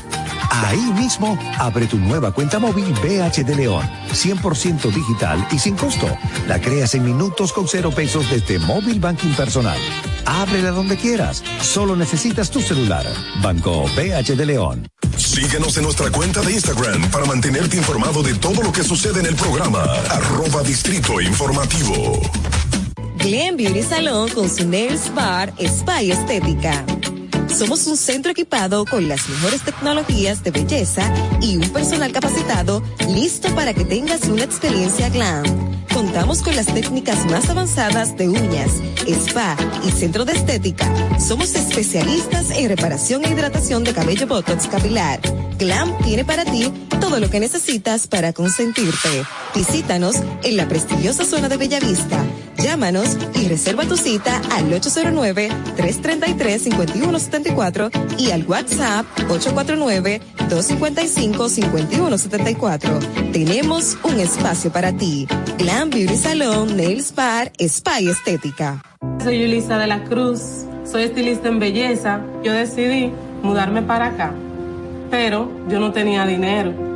Me hablaron de Banca Solidaria Promipyme. Con el primer préstamo compré un sillón y empecé a comprar cositas para el salón. Con el último préstamo que me dieron, pagué todas las deudas que tenía de esos préstamos diarios y semanales. Le exhorto a todas las mujeres emprendedoras, estilistas, que vayan a Promipyme. El país va por buen camino porque el gobierno no ha abierto muchas puertas. Estoy mejor ahora, gracias a Dios. Y luego a Promipyme y al presidente de la República. Me siento agradecida. Gobierno de la República Dominicana. Si quieres participar en el programa, envíanos tu nota de voz o mensaje escrito al WhatsApp 862-320-0075. 862-320-0075. Distrito Informativo. Y, y- y aquí está el equipo del gusto, la bella Dolphy Peláez. Busque un, un suape y busca un recogedor porque me voy a regar. Lo acompaña ñonguito. usted se sacrifique tanto en su oficina hasta las 8 de la noche. El importado Harold Díaz. Lo mío es de hilo de Yedella. La más reciente adquisición, el actor más cotizado, más no, el mejor pagado, Oscar Carrasquillo. Y el hombre que gana menos que su mujer tiene que se sienta negro en la cama, en la intimidad. Juan Carlos Pichardo. Señores, esto es el gusto de las 12. Sintonice a partir de las 12 del mediodía por La Roca 91.7. Si quieres más diversión, no busques, no hay más. Te acompañan de lunes a viernes, de 12 a 2 de la tarde por La Roca 91.7 FM. El, el gusto de las 12. ¿Viste qué rápido? Ya regresamos a tu Distrito Informativo. En Distrito Informativo presentamos lo que es del César con el ingeniero César Fernández. Señores, lo prometido es deuda. Le prometimos que íbamos a tener a César Fernández y aquí está el ingeniero César Fernández con a César, lo que es del César. Calladito. Bienvenido. llegó, sí, pero muy calladito. apuntes aquí, yo tengo miedo. Él estaba buscando en Google. Ay, estaba buscando en Bueno. Google. Claro. Buenos días a mis Buenos queridas días. compañeras hermosas e inteligentes. Gracias, cariño. Este, este equipo de todos estrellas. Y un saludo especial a nuestros amigos que se conectan a través de nuestro live en Instagram, que eh, están disfrutando a Ogla ahí de lo más bien. bueno, eh, el tema evidente que, que lamentablemente que mi país eh, se vaya por, por eh, eh, la parte banal de los temas, que, que en este caso es el Google. Ese, esa es, Estamos dando eh, eh, promoción de más. ese es el trending topic de, de, de ese, de ese buscador, porque hay más buscadores, pero es el más famoso. Y esto, todo esto sale cuando al presidente de la República le hacen eh, una pregunta sobre eh, el tema agropecuario.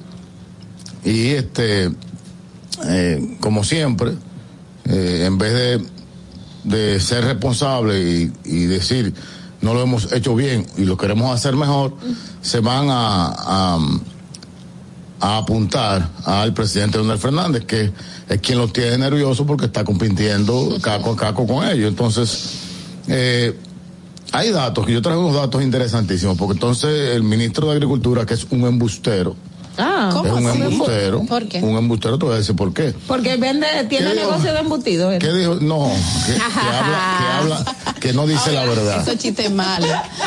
ok, ok. no dice ya. la verdad y muy sencillo. Él, él dice eh, que el, el presidente Leonel Fernández quebró a los cafeteros en sus gobiernos.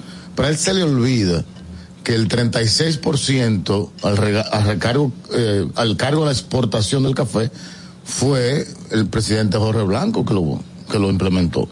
A él se le olvida que fue en el gobierno de Hipólito Mejía que entró la roya del café para acabar con los cafetaleros. Se les olvida. Pero se le olvida que durante los últimos 20 años, 15 años de gobierno, 16 años, eh, para ser eh, específico, más específico, el sector agropecuario ha crecido promedio 4%. Promedio. Pero en el último año del presidente Donald Fernández, a finales del 2011, creció 7.3, es decir, rompió el récord de crecimiento.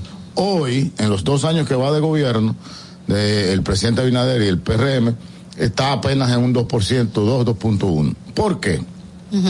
que es lo interesante y que lo hemos dicho aquí, nosotros lo hemos dicho aquí eh, varias veces. ¿Qué ha ocurrido? A ver, espérate, ¿qué le pasa a esto? Que no veo Sí, verdad, no, no, no, no está en vivo porque yo siento que estamos repitiendo lo mismo desde el principio. Sí. Señores, estamos haciendo el otro live de César, usted sabe, César lo que es del César en su Instagram y eso no puede faltar. Ah. Manténgase en sintonía. Sobre todo porque ahora está ahí al lado. No, yo estoy al lado, yo necesito salir en ese, Ahora en sí. ese live, ¿verdad? Ay, Dios mío. Ahora sí empezó el live. Ah, bueno. Eh, Entonces, ¿por qué no ha crecido yo- más de un 2? No ha crecido más, no, ¿qué ocurrió? En pandemia, ¿qué pasó? Se cierra el turismo. Recordemos que el turismo se alimenta de todos los productos, tanto este, vegetales, cárnicos que se producen en la República Dominicana. Al estar cerrado el turismo, entonces había una, sobre, una sobreoferta de productos, lo cual deprimió los precios. Al deprimir los precios, entonces, eh, muchos productores dijeron, bueno, ¿para qué voy a producir eh, tantos kilos de tomate o, o de papa o de cualquier otro rubro cuando no lo voy a poder vender? O sea, había esa incertidumbre. Y entonces redujeron el- el- la capacidad de, Producción. de producción y evidentemente hubo gente que perdió su empleo. Esta situación es la que encuentra el presidente Luis Abinader cuando llega al Estado. Pero tú sabes que yo me imagino a Leonel si hubiera ganado el 2.3.4%. Tú puedes decir el 2.3, pero con el gobierno de él creció 7. Creció 7, pero no estaba en las situaciones que estábamos que Pero- estamos viviendo pero- ahora, jamás. Pero Adolfina, pero, algo importante, de- espérate, César, espérate, espérate, espérate. que es la pero situación perdón, de pandemia. pero perdón, Claro. déjame, déjame terminar la reflexión que hice para venir a este espacio. Ok. Al, cual sí, respeto, al cual respeto y cada vez que vengo trato de hacer un aporte. Sí, así es. Estamos dejando Entonces, si me claro. permiten. si me Adelante, permiten adelante. Fue- concluir. fue simplemente- Cuando yo concluyo, ustedes saltan con lo que ustedes quieran saltar. Fue, simple- simplemente una observación. Sí, Termina así. Muy bien. Eh, Rodrigo de Triana fue que observó Sí, y le dijo a Colombia. Tierra. Sí. Mira, entonces, ¿qué ocu- ese, el escena- ese es el escenario que el presidente Abinader encuentra y el PRM cuando llegan en el 2020. Si tú estás viendo que ese es el escenario, que ya hay productores quebrados y que evidentemente ya íbamos a entrar en la fase de recuperación al aparecer la vacuna, bueno, ve entonces preparándote para apoyar a esos productores desde ese momento. No lo hicieron, entraron en la burbuja. Pero y el anuncio que se hizo de, de la, las tasas del, para el financiamiento a la producción Lo, local. lo- lo y he dicho, me he cansado de decirlo en este espacio. Cinco mil, mill- apenas 5 mil millones de pesos, en los cuales 2 mil millones se fueron en, en- en pesticidas. 2 mil. ¿Pero por qué? ¿Qué pasa en Ucrania? ¿Qué pasa con la urea? Pero Ucrania, Ucrania tiene un mes. ¿Qué pasa con la Ucrania urea? Entonces, Ahora yo- mismo. A, a donde mi reflexión hacia dónde va. Mi reflexión va hacia que tenemos un gobierno de mala gerencia. De mala gerencia. Y muy reactivo, de, de- mucha, de poca capacidad de eh, poner en práctica las políticas públicas correctas para que las cosas funcionen. Entonces, ante la mala gerencia, lo que hacen es dar excusas. Entonces, son embusteros, habladores y dan excusas. Eso es lo que sabe hacer este gobierno. Ajá. Ajá, mira. Bien de creatividad, Ah, ¿verdad? pero ve, así es que. En, en propaganda hace falta una mujer como tú en el partido. Este es el gobierno de la jaja. Ya que lo usó, ya le salió. Cóbraselo, cóbraselo. Entonces, entonces, eso, a eso que nos referimos. Y, y lo- mira, otro dato importante, que es el tema del empleo en el sector agropecuario. El empleo en el sector agropecuario, tradicionalmente, eh, eh, representa el 9% de la, de la totalidad de empleos en la República Dominicana. En el, en el, en el brillante y, y genial gobierno del presidente Luis Abinader y el PRM se han perdido casi 50 mil empleos, bajando de un 9% a un 7%. Pero ellos han hablado Entonces, del crecimiento del empleo, que de hecho hubo una recuperación del, Del- y dieron el datos. crecimiento, perdóname, perdóname, que eso es otra mentira del tamaño de este edificio. Ok, dinos. En la pandemia, según la Organización Internacional del Trabajo, se perdieron 720 mil empleos. Históricamente, en la República Dominicana, en los años más eh, eh, dorados, no solamente de República Dominicana, de América Latina, que fueron del año 2000, eh, del año 2003 al 2013, esa década, en, ese, en esa década, que es la más lúcida, la más brillante, la más exitosa de nuestro país, lo que más obtuvieron fueron, cien- se, se crearon 120 mil empleos por año. Entonces tú, este gobierno tiene el Ah, tupé. o sea que Leonel también mintió. coraje. No, Leonel no mintió. Eh, tiene el coraje de decir, de decir que en apenas un año quintuplicaron la cantidad de empleos que en 10 años se hicieron. Por el amor a Jesucristo, la OIT dice hoy, hoy dice la OIT, que todavía de los 720 mil pesos, pe- perdón, empleos, que se- Empleos, se, perdieron, faltan 300 mil por recuperar. ¿Qué quiere decir eso? No, eso no quiere decir que se generaron nuevos empleos. Estamos hablando de que se recuperaron empleos que de, de empresas que estaban cerradas. Entonces, en el sec- la en TCS el sec- dice que en tenemos sec- el mismo, la misma, ya superamos la misma cantidad, ya superamos Bueno, los, los puestos de trabajo que teníamos en el Entonces, 2019. no me crean a mí, crean a Google, búsquenlo. Pero, pero una pregunta, Entonces, pero entonces, déjame terminar, déjame terminar. Entonces, pero eh, tiene mucho rato. entonces bueno, Esta, esta es mi sección, esta es mi sección, yo lo Dale, dale, termina, Es termina. un problema de ustedes. Termina, termina. Entonces, finalmente, eh, en el sector agropecuario se han perdido casi 50 mil empleos en, en, en los dos años de gobierno. ¿Debido a qué? A, la- a lo que ya expliqué, a la mala práctica de una política pública hacia el sector agropecuario en uno de los momentos más difíciles que te está pasando. Pero una pregunta, entonces, ¿en qué se basaría el gobierno o el mismo Banco Central que ha venido dando información acerca de la recuperación de estos empleos y ha superado la media, como dice la TCS, en qué se basan si no se ha recuperado tal cual o si no tenemos ese crecimiento que se señala? Hay 70 mil empleos nuevos en el gobierno, la nómina creció en 70 mil empleos, lo digo. Pero se supone que, que bajó, que No. lo que creció el monto de Lo los recursos, yo pero creo el que ustedes personal lo invitaron aquí una vez, no estoy seguro. ¿A quién? A un economista, un importante economista del país, el señor, el, eh, no, Magín Díaz. Ah, Magín, sí. Ah, sí. Lo vi, en, lo vi en un espacio donde él presentó un informe con los datos reales que preparó él, no que buscó en Google, que lo preparó él, donde decía que la nómina había crecido en lo que iba de gobierno en 70 mil empleos. Ajá. Entonces ahí es que está el crecimiento de empleo, botella en el gobierno. Llamo a una oficina pública donde había una, yo fui ahorita al otro día a un ministerio, no voy a decir el nombre porque el ministro es muy amigo mío y no se trata de esto nada personal. Fui a un ministerio donde me dice, mira, ahí habían dos asistentes, ahora hay ocho. ¿En serio? En la, en la entrada del ministro ah, habían 12 personas. O sea, el crecimiento es como siempre ha pasado en el PRD, en el PRM. eh, que la gente, que los compañeros trabajen, cancelar a lo que saben y no avanzar. Esos son los gobiernos del. PRM, eh, el antiguo PRD que hoy es PRM. Eh, eh, me avise de cuando termine porque yo tengo unos datos que dar. Dale, dale, dale los datos, por favor. Dale los Ya, datos. ya terminó y nos dio paso. Sí, de acuerdo a la TCS, en diciembre del 2021 cerramos con, seis, con 688.307 empleos del sector público. A febrero de este año, dígase tres meses después, hay 687.000. O sea, de 688 Tú sabes que todo el que está nombrado del gobierno no, no necesariamente está en la TCS. Sin embargo, ¿Tú sabes eso? espera, pero ¿Tú sabes la- la- cuántas modalidades de contratación hay? Mira, Eh, hay es bueno, contrato. es bueno, es bueno Hay que la dejes terminar su idea para que Pero lo, ella- para ella que está puedas dando un dato de la TCS. La TCS no me da el dato de los empleos. dar el otro dato de la TCS para que después termines, porque tienes en algo razón. En enero del 2021 habían 655 mil empleos, enero 2021. Y en enero del 2022 habían 693 mil. O sea, ahí, ahí cuando tú comparas enero 2021 con enero del 2022, ciertamente hay un aumento. Todo depende de los meses que tú Pero, compares. pero Ahora, es- ah, hay, en el- hay un aumento. en el febrero no, momento, pero, 2017, eh, pero el, tema de hoy no es el empleo. No, yo no vine a hablar de empleo. Yo vine a hablar de la agropecuaria. dato, te estoy Yo, pero yo te di un dato que en la agropecuaria se perdieron casi 50 mil en dos años. Ese es el dato. Mira. Y está ahí.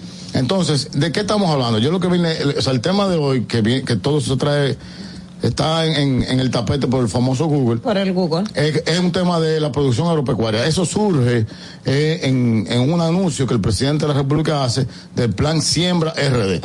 Y lo saludo, lo aplaudo y lo valoro. Por ese plan Siembra RD te- debió haber, haberse anunciado en el 2020 o en el 2021. En el al principio. 2020 estamos todos cerrados Entonces, en ahora, pero no hay problema. Señores, prepárense a pasar hambre porque el arroz dura seis meses en, en producirse, los plátanos nueve, la papa, la yuca, eh, tres, cuatro meses, eh, los pollos seis meses. Sí. Eso, vamos, a- no vamos a comer Pero hasta vamos- dentro de seis meses. Ya la FAO advirtió de la situación en que vamos a vivir en donde ¿Y por qué no reaccionamos antes, Carla? Estábamos ¿Por en plena pandemia. Estaba- ¿Por qué es que no, pandemia? es Ajá.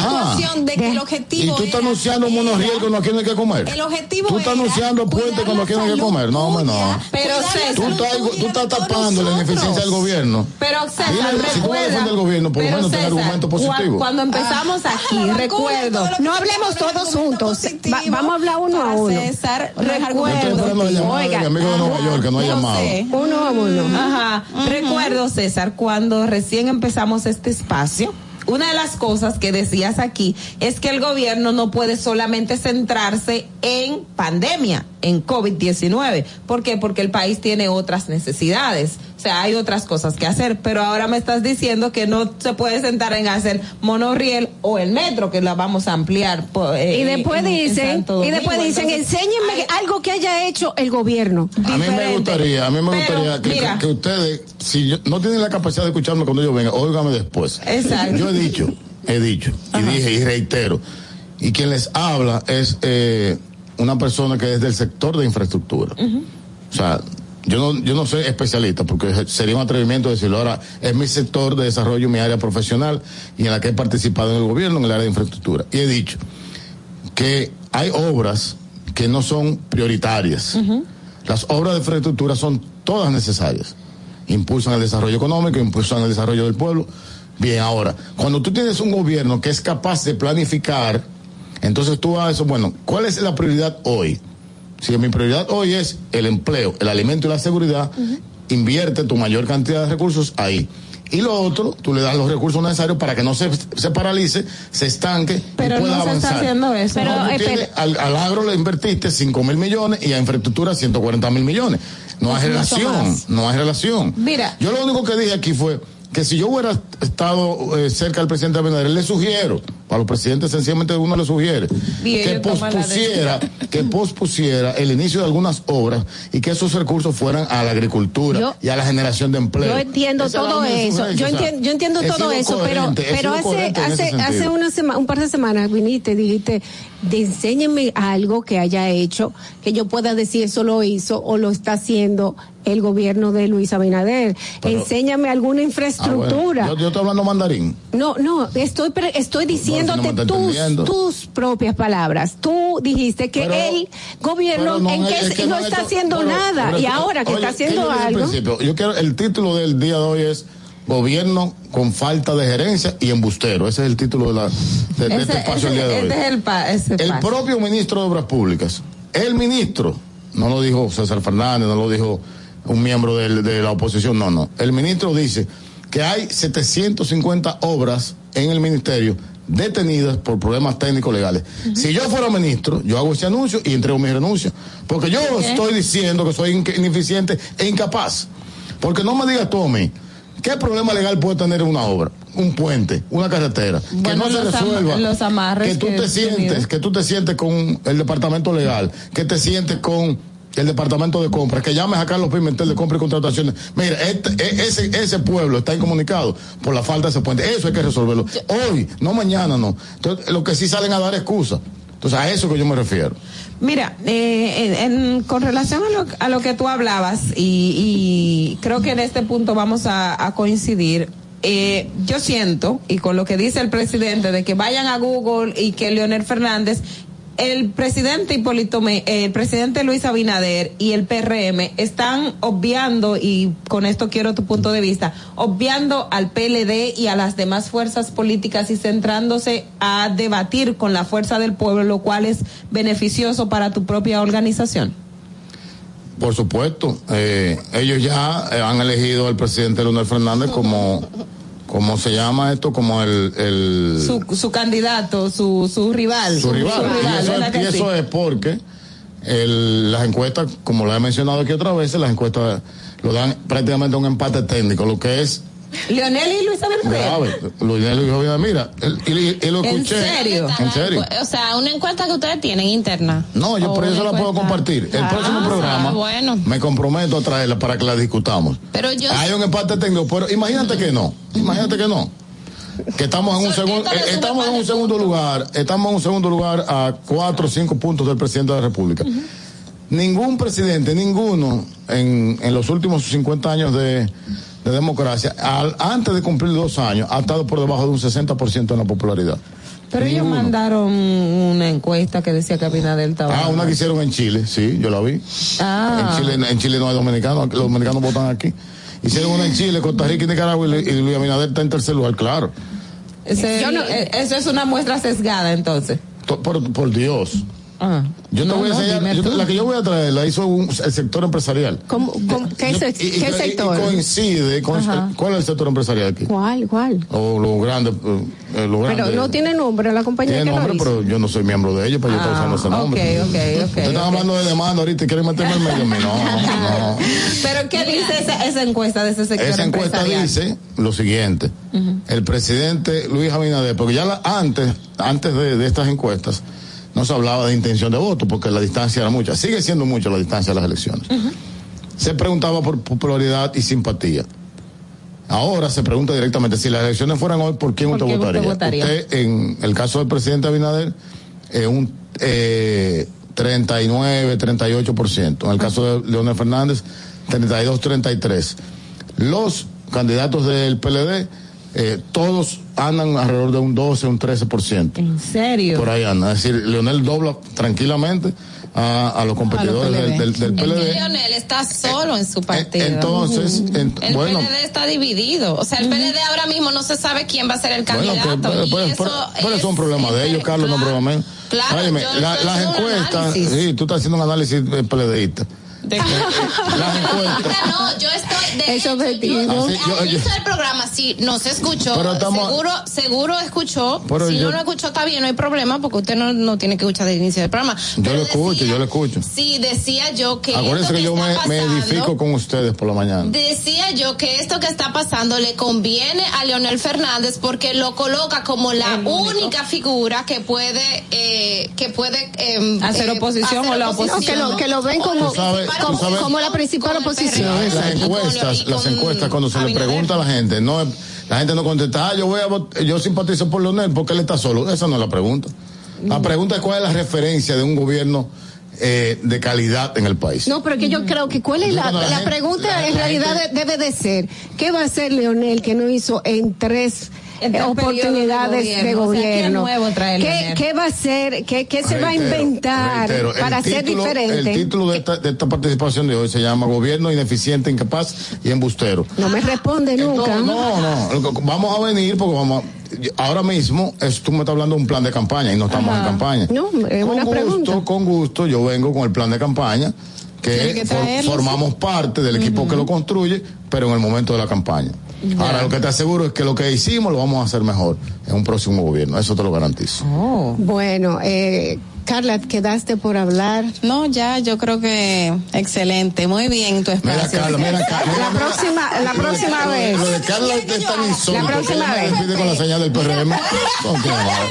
Pero ese es del PRD también. Oye, mira, con la señal del misma que PRM. se hace todavía. ¿Cuál es la del la fuerza del Mira, pueblo? para- Leonel, eso no es fuerza No, del pueblo. Te voy a dar un poquito de cultura ahora. Ay, ay, ay, Un poquito cultura de cultura. Pero vamos a hacer esa, esa cultura Ya no me la vamos a esa, no cultura me la vas a dar después de, de- breve. no no aquí en, en, la- en comerciales vamos bueno ok ok dale dila da- dame la cultura La L, la L no es de Leonel. Ah, no. Ajá. La L surge como cuando se forma el Partido de la Liberación Dominicana buscando una identidad y era la L de liberación. Mm. Y luego, cuando Leonel se convierte en candidato, entonces ya La obviamente. la entonces usa a él. entonces la puso al revés señores nos vamos vamos a hacer una breve pausa y regresamos con nuestro otro invitado continuamos Atentos, no te muevas de ahí. El breve más contenido en tu distrito informativo. Solo por mi edad conseguía trabajo en casa familia. Ahora yo, a través del curso que hice, auxiliar del cuidado y atención al adulto mayor, la técnica y los conocimientos que, que me aplicaron en el curso con Supérate y a través de la facilitadora, en verdad son 100%. Antes de darle terapia, tú tienes que tomarle presión arterial porque no todo el mundo se le puede dar un masaje. A veces, aunque te salgan las lágrimas, tienes que secártela. Yo le diría de verdad al presidente que no se pare ahí, que siga dando conocimiento. Una persona de mi edad lo va a hacer porque quiere progresar, porque quiere trabajar, quiere echar para adelante. Gobierno de la República Dominicana. Estamos en YouTube. Disfruta de nuestro contenido. Suscríbete, dale like y comenta. Distrito Informativo. Ahí mismito donde estás. O tal vez aquí, recostado bajo una mata de coco. O en la arena tomando el sol. O dentro del agua, no muy al fondo. O simplemente caminando por la orilla.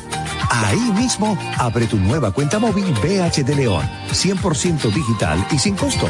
La creas en minutos con cero pesos desde Móvil Banking Personal. Ábrela donde quieras. Solo necesitas tu celular. Banco BH de León. Estás disfrutando de Distrito Informativo.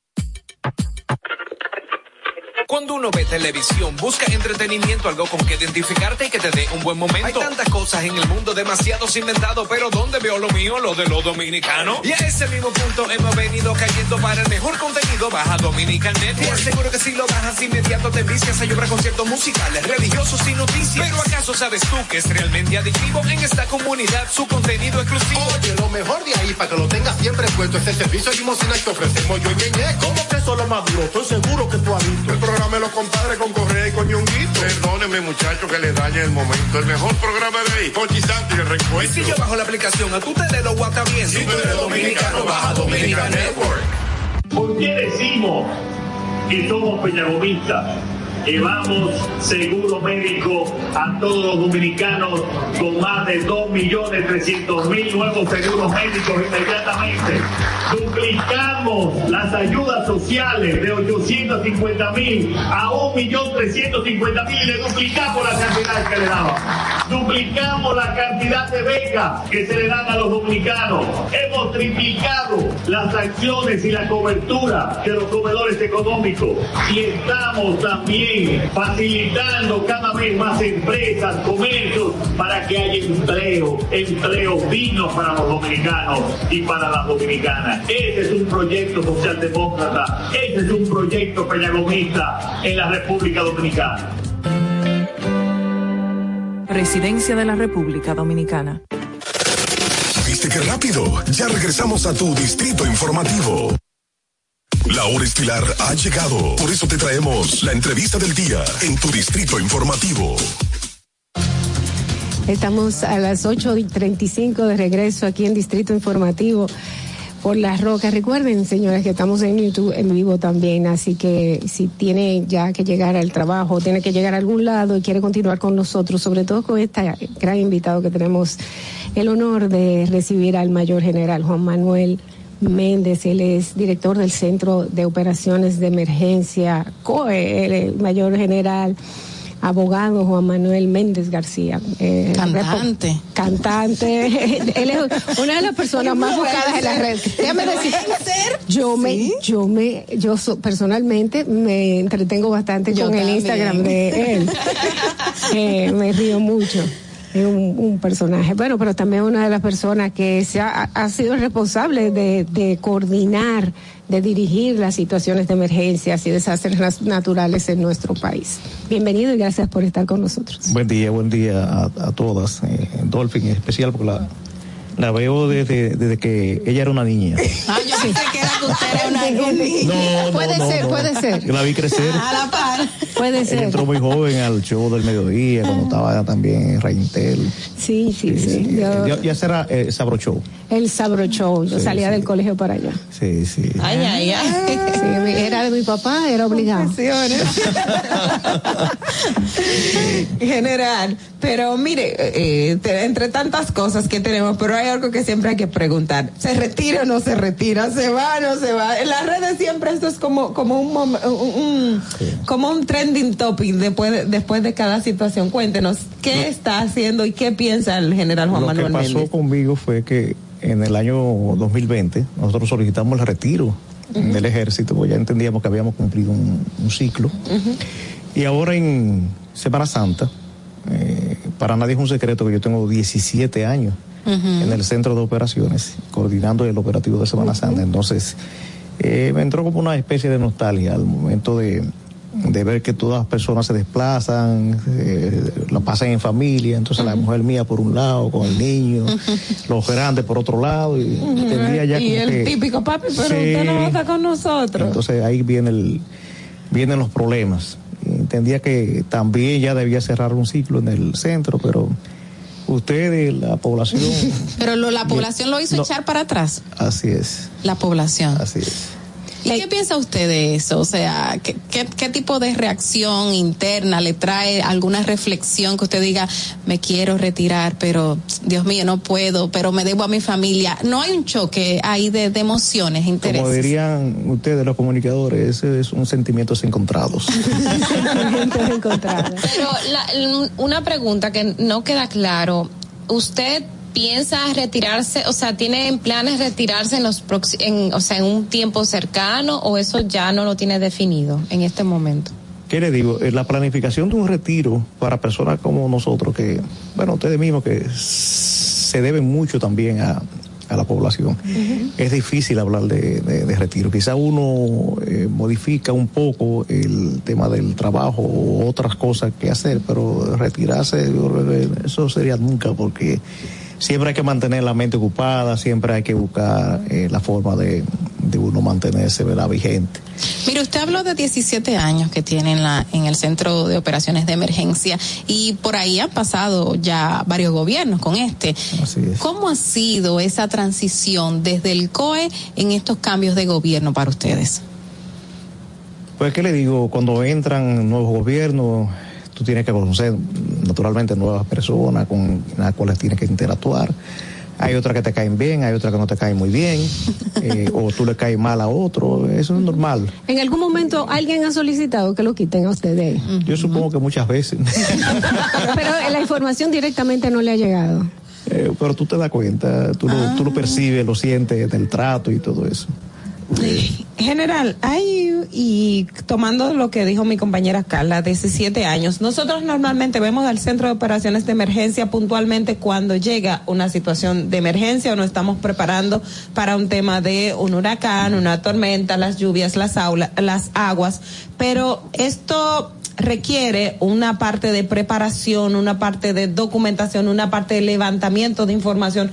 ¿Cómo es el día a día en el centro de operaciones de emergencia para hacer esos diagnósticos que necesita la población y también en materia de preparación? ¿Cómo están? Mira, yo estoy gratamente sorprendido con ustedes, porque primero, cuando Dolphy eh, formuló la pregunta, habló exactamente de lo que es el Centro de Operación de Emergencia, un organismo de coordinación. Eh, si nosotros no somos jefe de nadie, es un ente de coordinación. Y ahora, al momento de usted eh, replantear o formular la pregunta que acaba de hacer, la ha hecho de manera eh, precisa y muy correcta, porque el Centro de Operación de Emergencia no solamente trabaja cuando hay un evento.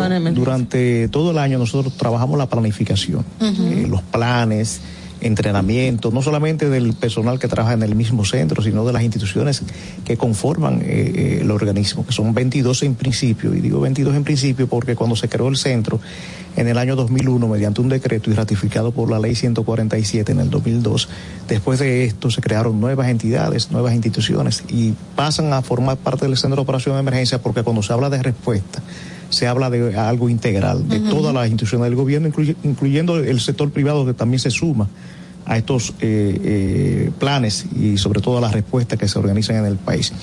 Entonces, durante todo el año nosotros nos planificamos para el operativo de Semana Santa. eh, nosotros inmediatamente concluye el operativo, hacemos un seminario para ver de lecciones aprendidas, para ver en qué fallamos o en qué nosotros debemos corregir algunas situaciones que se han presentado en el país y que por lo regular ocurren eh, en, esos mismos lugares. Entonces, reforzamos con, en el caso del tránsito, con obras públicas, con el Intran, con la DGC y las instituciones que tienen que ver con estos temas. Y igual que también en temas de playas y balnearios, eh, hay una comisión que tiene que ver con el tema de las calabuzuras, eh, presidida por eh, Defensa Civil, Medio Ambiente y otras entidades más, que por eso que se toman ese tipo de decisiones cuando hay que clausurar. Y también depende mucho en el caso de los balnearios, el tema de la situación meteorológica, porque si hay pronóstico de lluvia, entonces hay que suspender el tema de los balnearios porque dependen de los ríos. Ahora, en este día, el día de hoy comienza el polvo del Sahara. Yo quería hacerle una preguntita. Esto trae, esto es un anuncio de que viene la, la, la eh, del tiempo de huracanes, temporada. la temporada de huracanes. Eh, eh, desde entonces o, o ahora con el calentamiento global tenemos que estar alerta más tiempo o en diferentes temporadas de cosas que pueden pasar eh, que tengan que ver con emergencia, que tengan que ver con el tiempo. En bueno, el sí, país. con, con el tema del, como acaba de, de señalar, con el tema del calentamiento global, pues los eventos se han tornado todavía mucho más fuertes. Eh, si hacemos una mirada retrospectiva a lo que fue la temporada ciclónica del año 2017, vimos que se formaron varios eventos eh, categoría 5 en el Atlántico, entonces eso es parte del calentamiento global. Eh, no lo habíamos visto eh, prácticamente nunca, que se formaran tres eventos categoría mayor, eh, uno detrás de otro. Nunca. Eh, Bueno, esos fueron eh, los de Olga, ¿verdad? No, no, no, en el Estamos hablando de 2017. María, Ah, 2017. Irma, Ah, María e Irma, Sí. ok, que fue uno detrás de otro. uno detrás de otro Sí, sí, y sí, eventos mayores. Así que eh, eso es parte de lo que te acaba de señalar. El cambio climático, el calentamiento global ha provocado este tipo de situaciones que los eventos se tornen todavía mucho más eh, agresivos, más, más fuertes. Eh, eso conlleva a que las instituciones, nosotros ahora a principios de junio, Dios mediante, que inicia la temporada el día primero, pero a principios de junio nos estamos eh, planteando un simulacro. Eh, eh, lo vamos a hacer de dos formas. Un ejercicio de mesa y vamos a, a tomar un lugar en específico del país para hacer un simulacro en ese lugar, involucrar a la población en estos temas, como lo hicimos con el ejercicio de terremoto. Excelente. Hay una, bueno, a propósito de que habla de que ahora los, los eventos son más agresivos.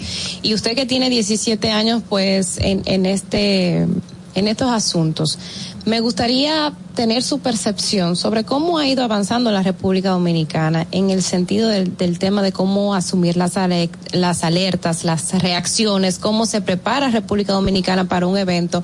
Porque si bien hace años atrás, parecía que las cosas llegaban, estos eventos llegaban como de sorpresa y ahí tú veías la, la, la cantidad de fallecidos, las riadas, cómo se llevan los- las consecuencias a veces mortales de esa falta quizás de, de atención.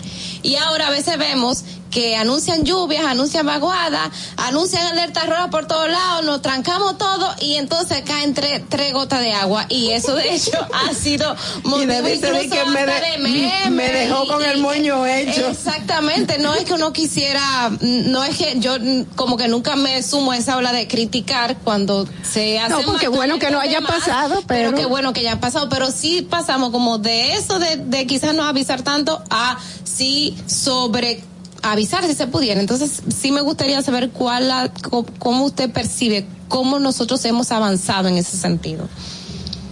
Bueno, eh, el tema de avanzar con eventos de, de la naturaleza, entiendo que es difícil. ¿Por qué? Porque con la naturaleza no hay control. Eh, cuando se habla de, de eventos de la naturaleza, eh, la, son probabilísticas, probabilísticas. Eso no significa de que real efectivamente las proyecciones que se tienen puedan ocurrir tal, tal y como se proyectan. Ahora bien, el tema de la población, de si hemos avanzado o no, entiendo que nos falta mucho todavía. Nos falta mucho en el tema de aprendizaje, nos falta mucho en el tema de que las autoridades debemos entender que debemos llevar a la currícula de las escuelas y las universidades el tema de gestión de riesgo. Eh, mientras no exista la formación, la educación en estos temas, vamos a ver muchas situaciones. Y también el tema de reordenamiento territorial.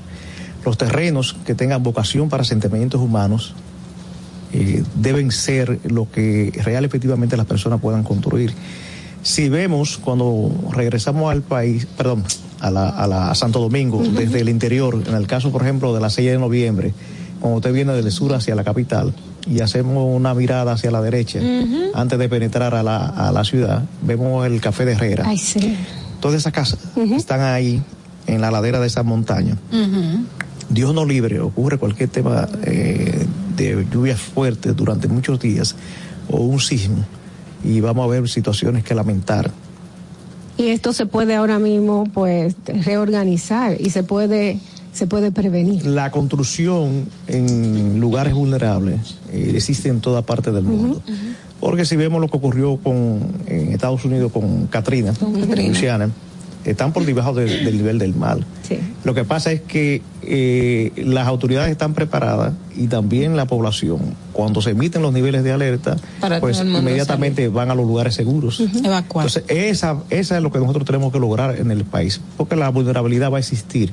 El hombre la construye. Es así. Por eso que nosotros decimos, somos de la escuela de que eh, la naturaleza no causa desastre, el hombre construye vulnerabilidad. Exacto, es así. General, usted eh, hace un momento hablaba de todos los operativos. Y yo quisiera saber en los en estos años, ¿cuál entiende es el principal reto que se tiene para en, al momento de poner en ejecución, además de que la población acate la- los niveles de, aler- de alerta? ¿Cuáles son esas prácticas erróneas repetitivas o esas conductas repetitivas que a lo largo de los años no hemos podido eh, superar tanto en operativos de Semana Santa, Año Nuevo? eh, mm, esos son los básicos, Semana Santa y Año Nuevo, que es donde más En los desplazamiento operativos sí, tenemos. Los operativos sí, esos son los básicos, lo de Navidad, año- eh, Semana Santa y el 21 de enero, que es lo que dice la ley, que nosotros tenemos que organizar. Eh, el tránsito. Eh, los accidentes de tránsito son los que real efectivamente provoca la mayor cantidad de personas fallecidas en estos operativos. Y en un 80% las motocicletas, en las fatalidades eh, que de, de esa- de esos operativos, porque para nadie es un secreto de que las personas que la conducen no usan el casco protector, ni el que la conduce, ni el que la acompaña. Y además de esto, de que la persona se convierte en el en la carrocería del motor. Ju- Justamente usted hablaba del reordenamiento territorial. Ahora estamos hablando del tránsito, que la mayoría de los accidentes o las muertes que se ven en estos operativos son de accidentes de tránsito.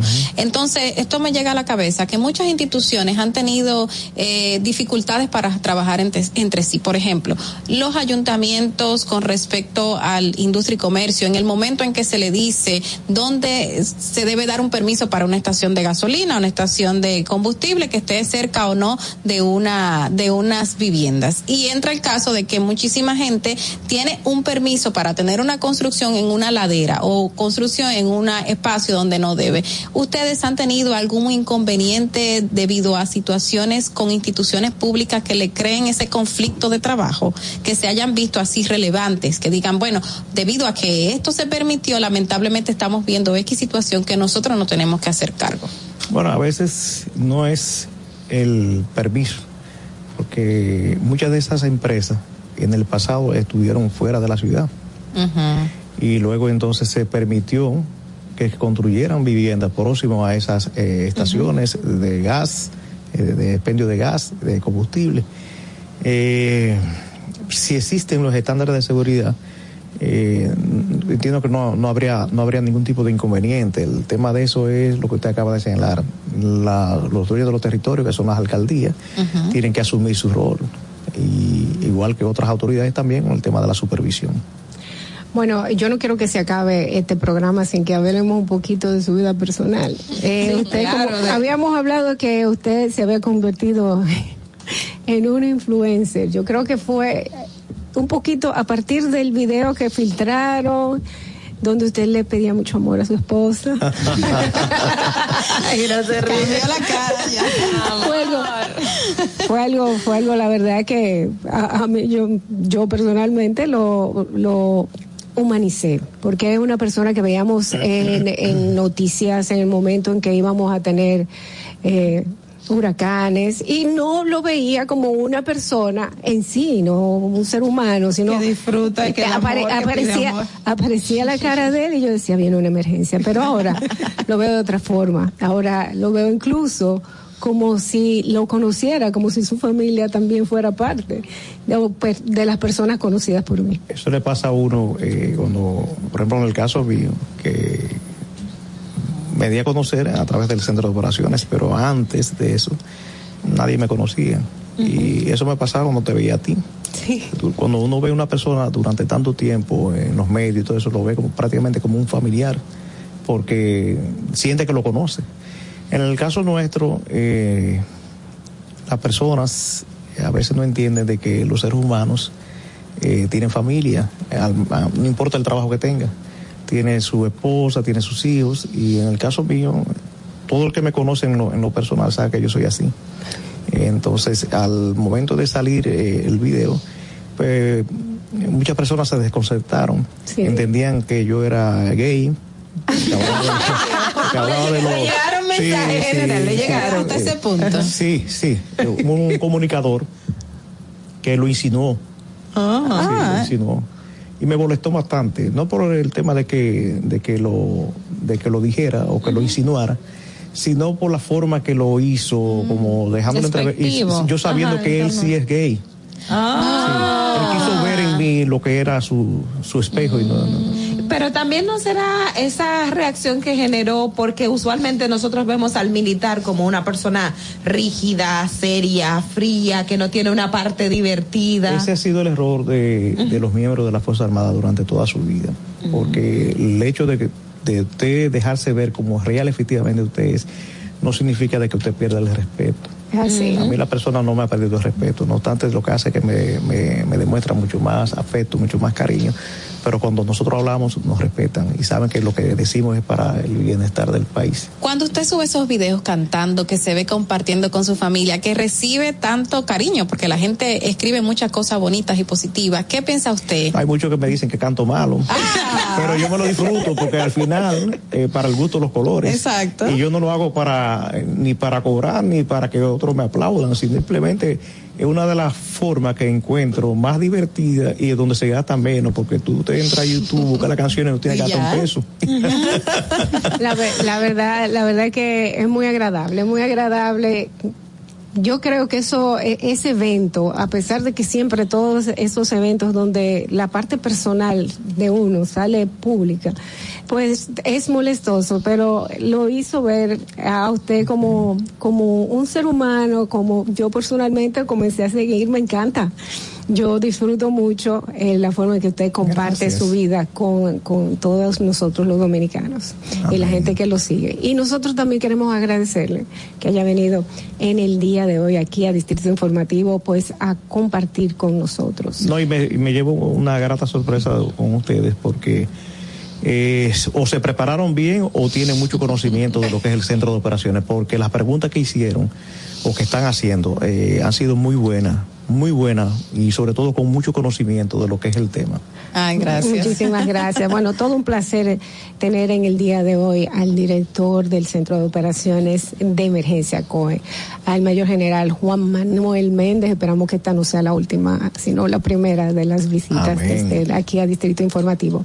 Señores, muchísimas gracias. Son las 8 y, cin- y 55 de la mañana. Se nos fue el programa. Muchísimas gracias por su sintonía. Recuerden, mañana en punto a las 7, Dolphy Peláez, Carla Pimentel, Natalie Faxas, Ogla Enesia Pérez, con ustedes en Distrito Informativo por La Roca 91.7. Hasta mañana.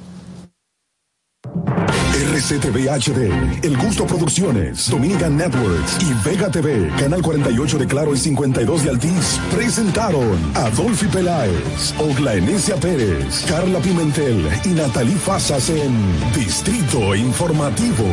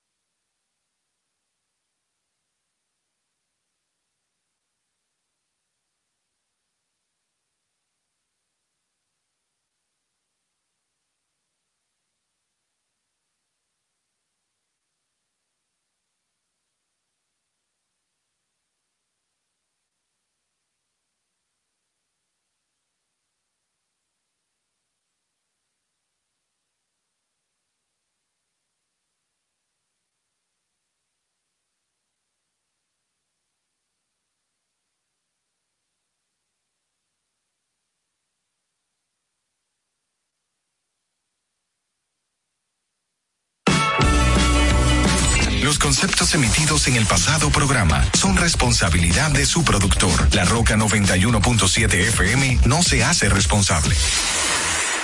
Desde Santo Domingo, you're listening to 91.7 La Roca. La escuela, el tráfico. Cuidado con la guagua. Llegamos a Santo Domingo y vamos de nuevo. Desde el amanecer hasta la puesta del sol, que la energía no se detenga, así como la batería automotriz LTH y su tecnología PowerFrame, que le brinda gran desempeño y duración. Baterías LTH, energía que no se detiene. Distribuye Grupo Cometa. Ahora en La Roca, el, éxito trending de Laura.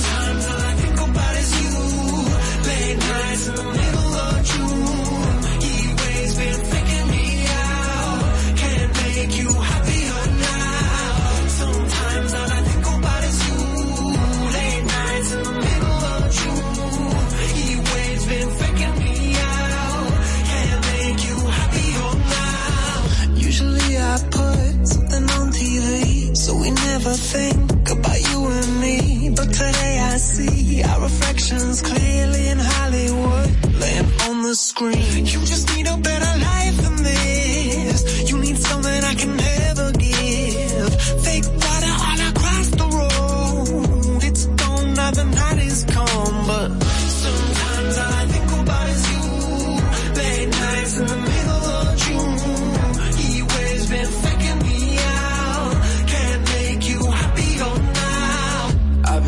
about what life could be. Imagined it was only you and me. Woke up from the longest dream. Baby, now you got me on my knee. I've been waiting on you just to get my hopes up. But we can never make it there. I can't help but feeling scared. What's it gonna take for you to finally show up?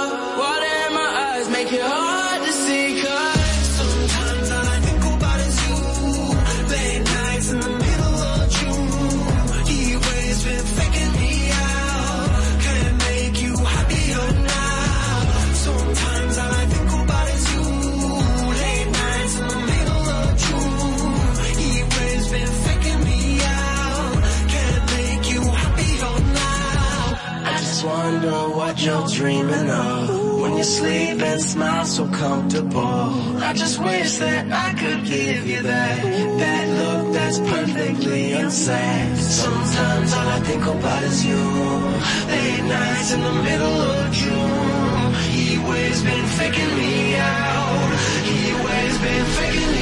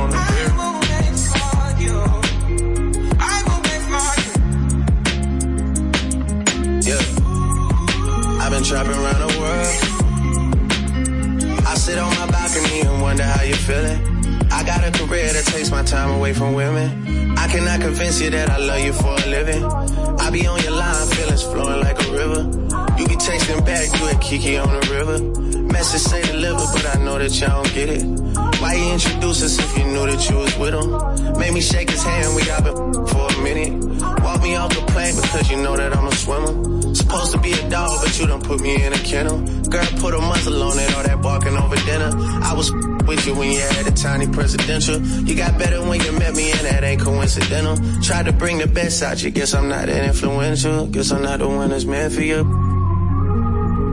I can hear your tears when they drop over the phone. Get mad at myself cause I can't leave you alone. Gossip and messages, that ain't what we doing.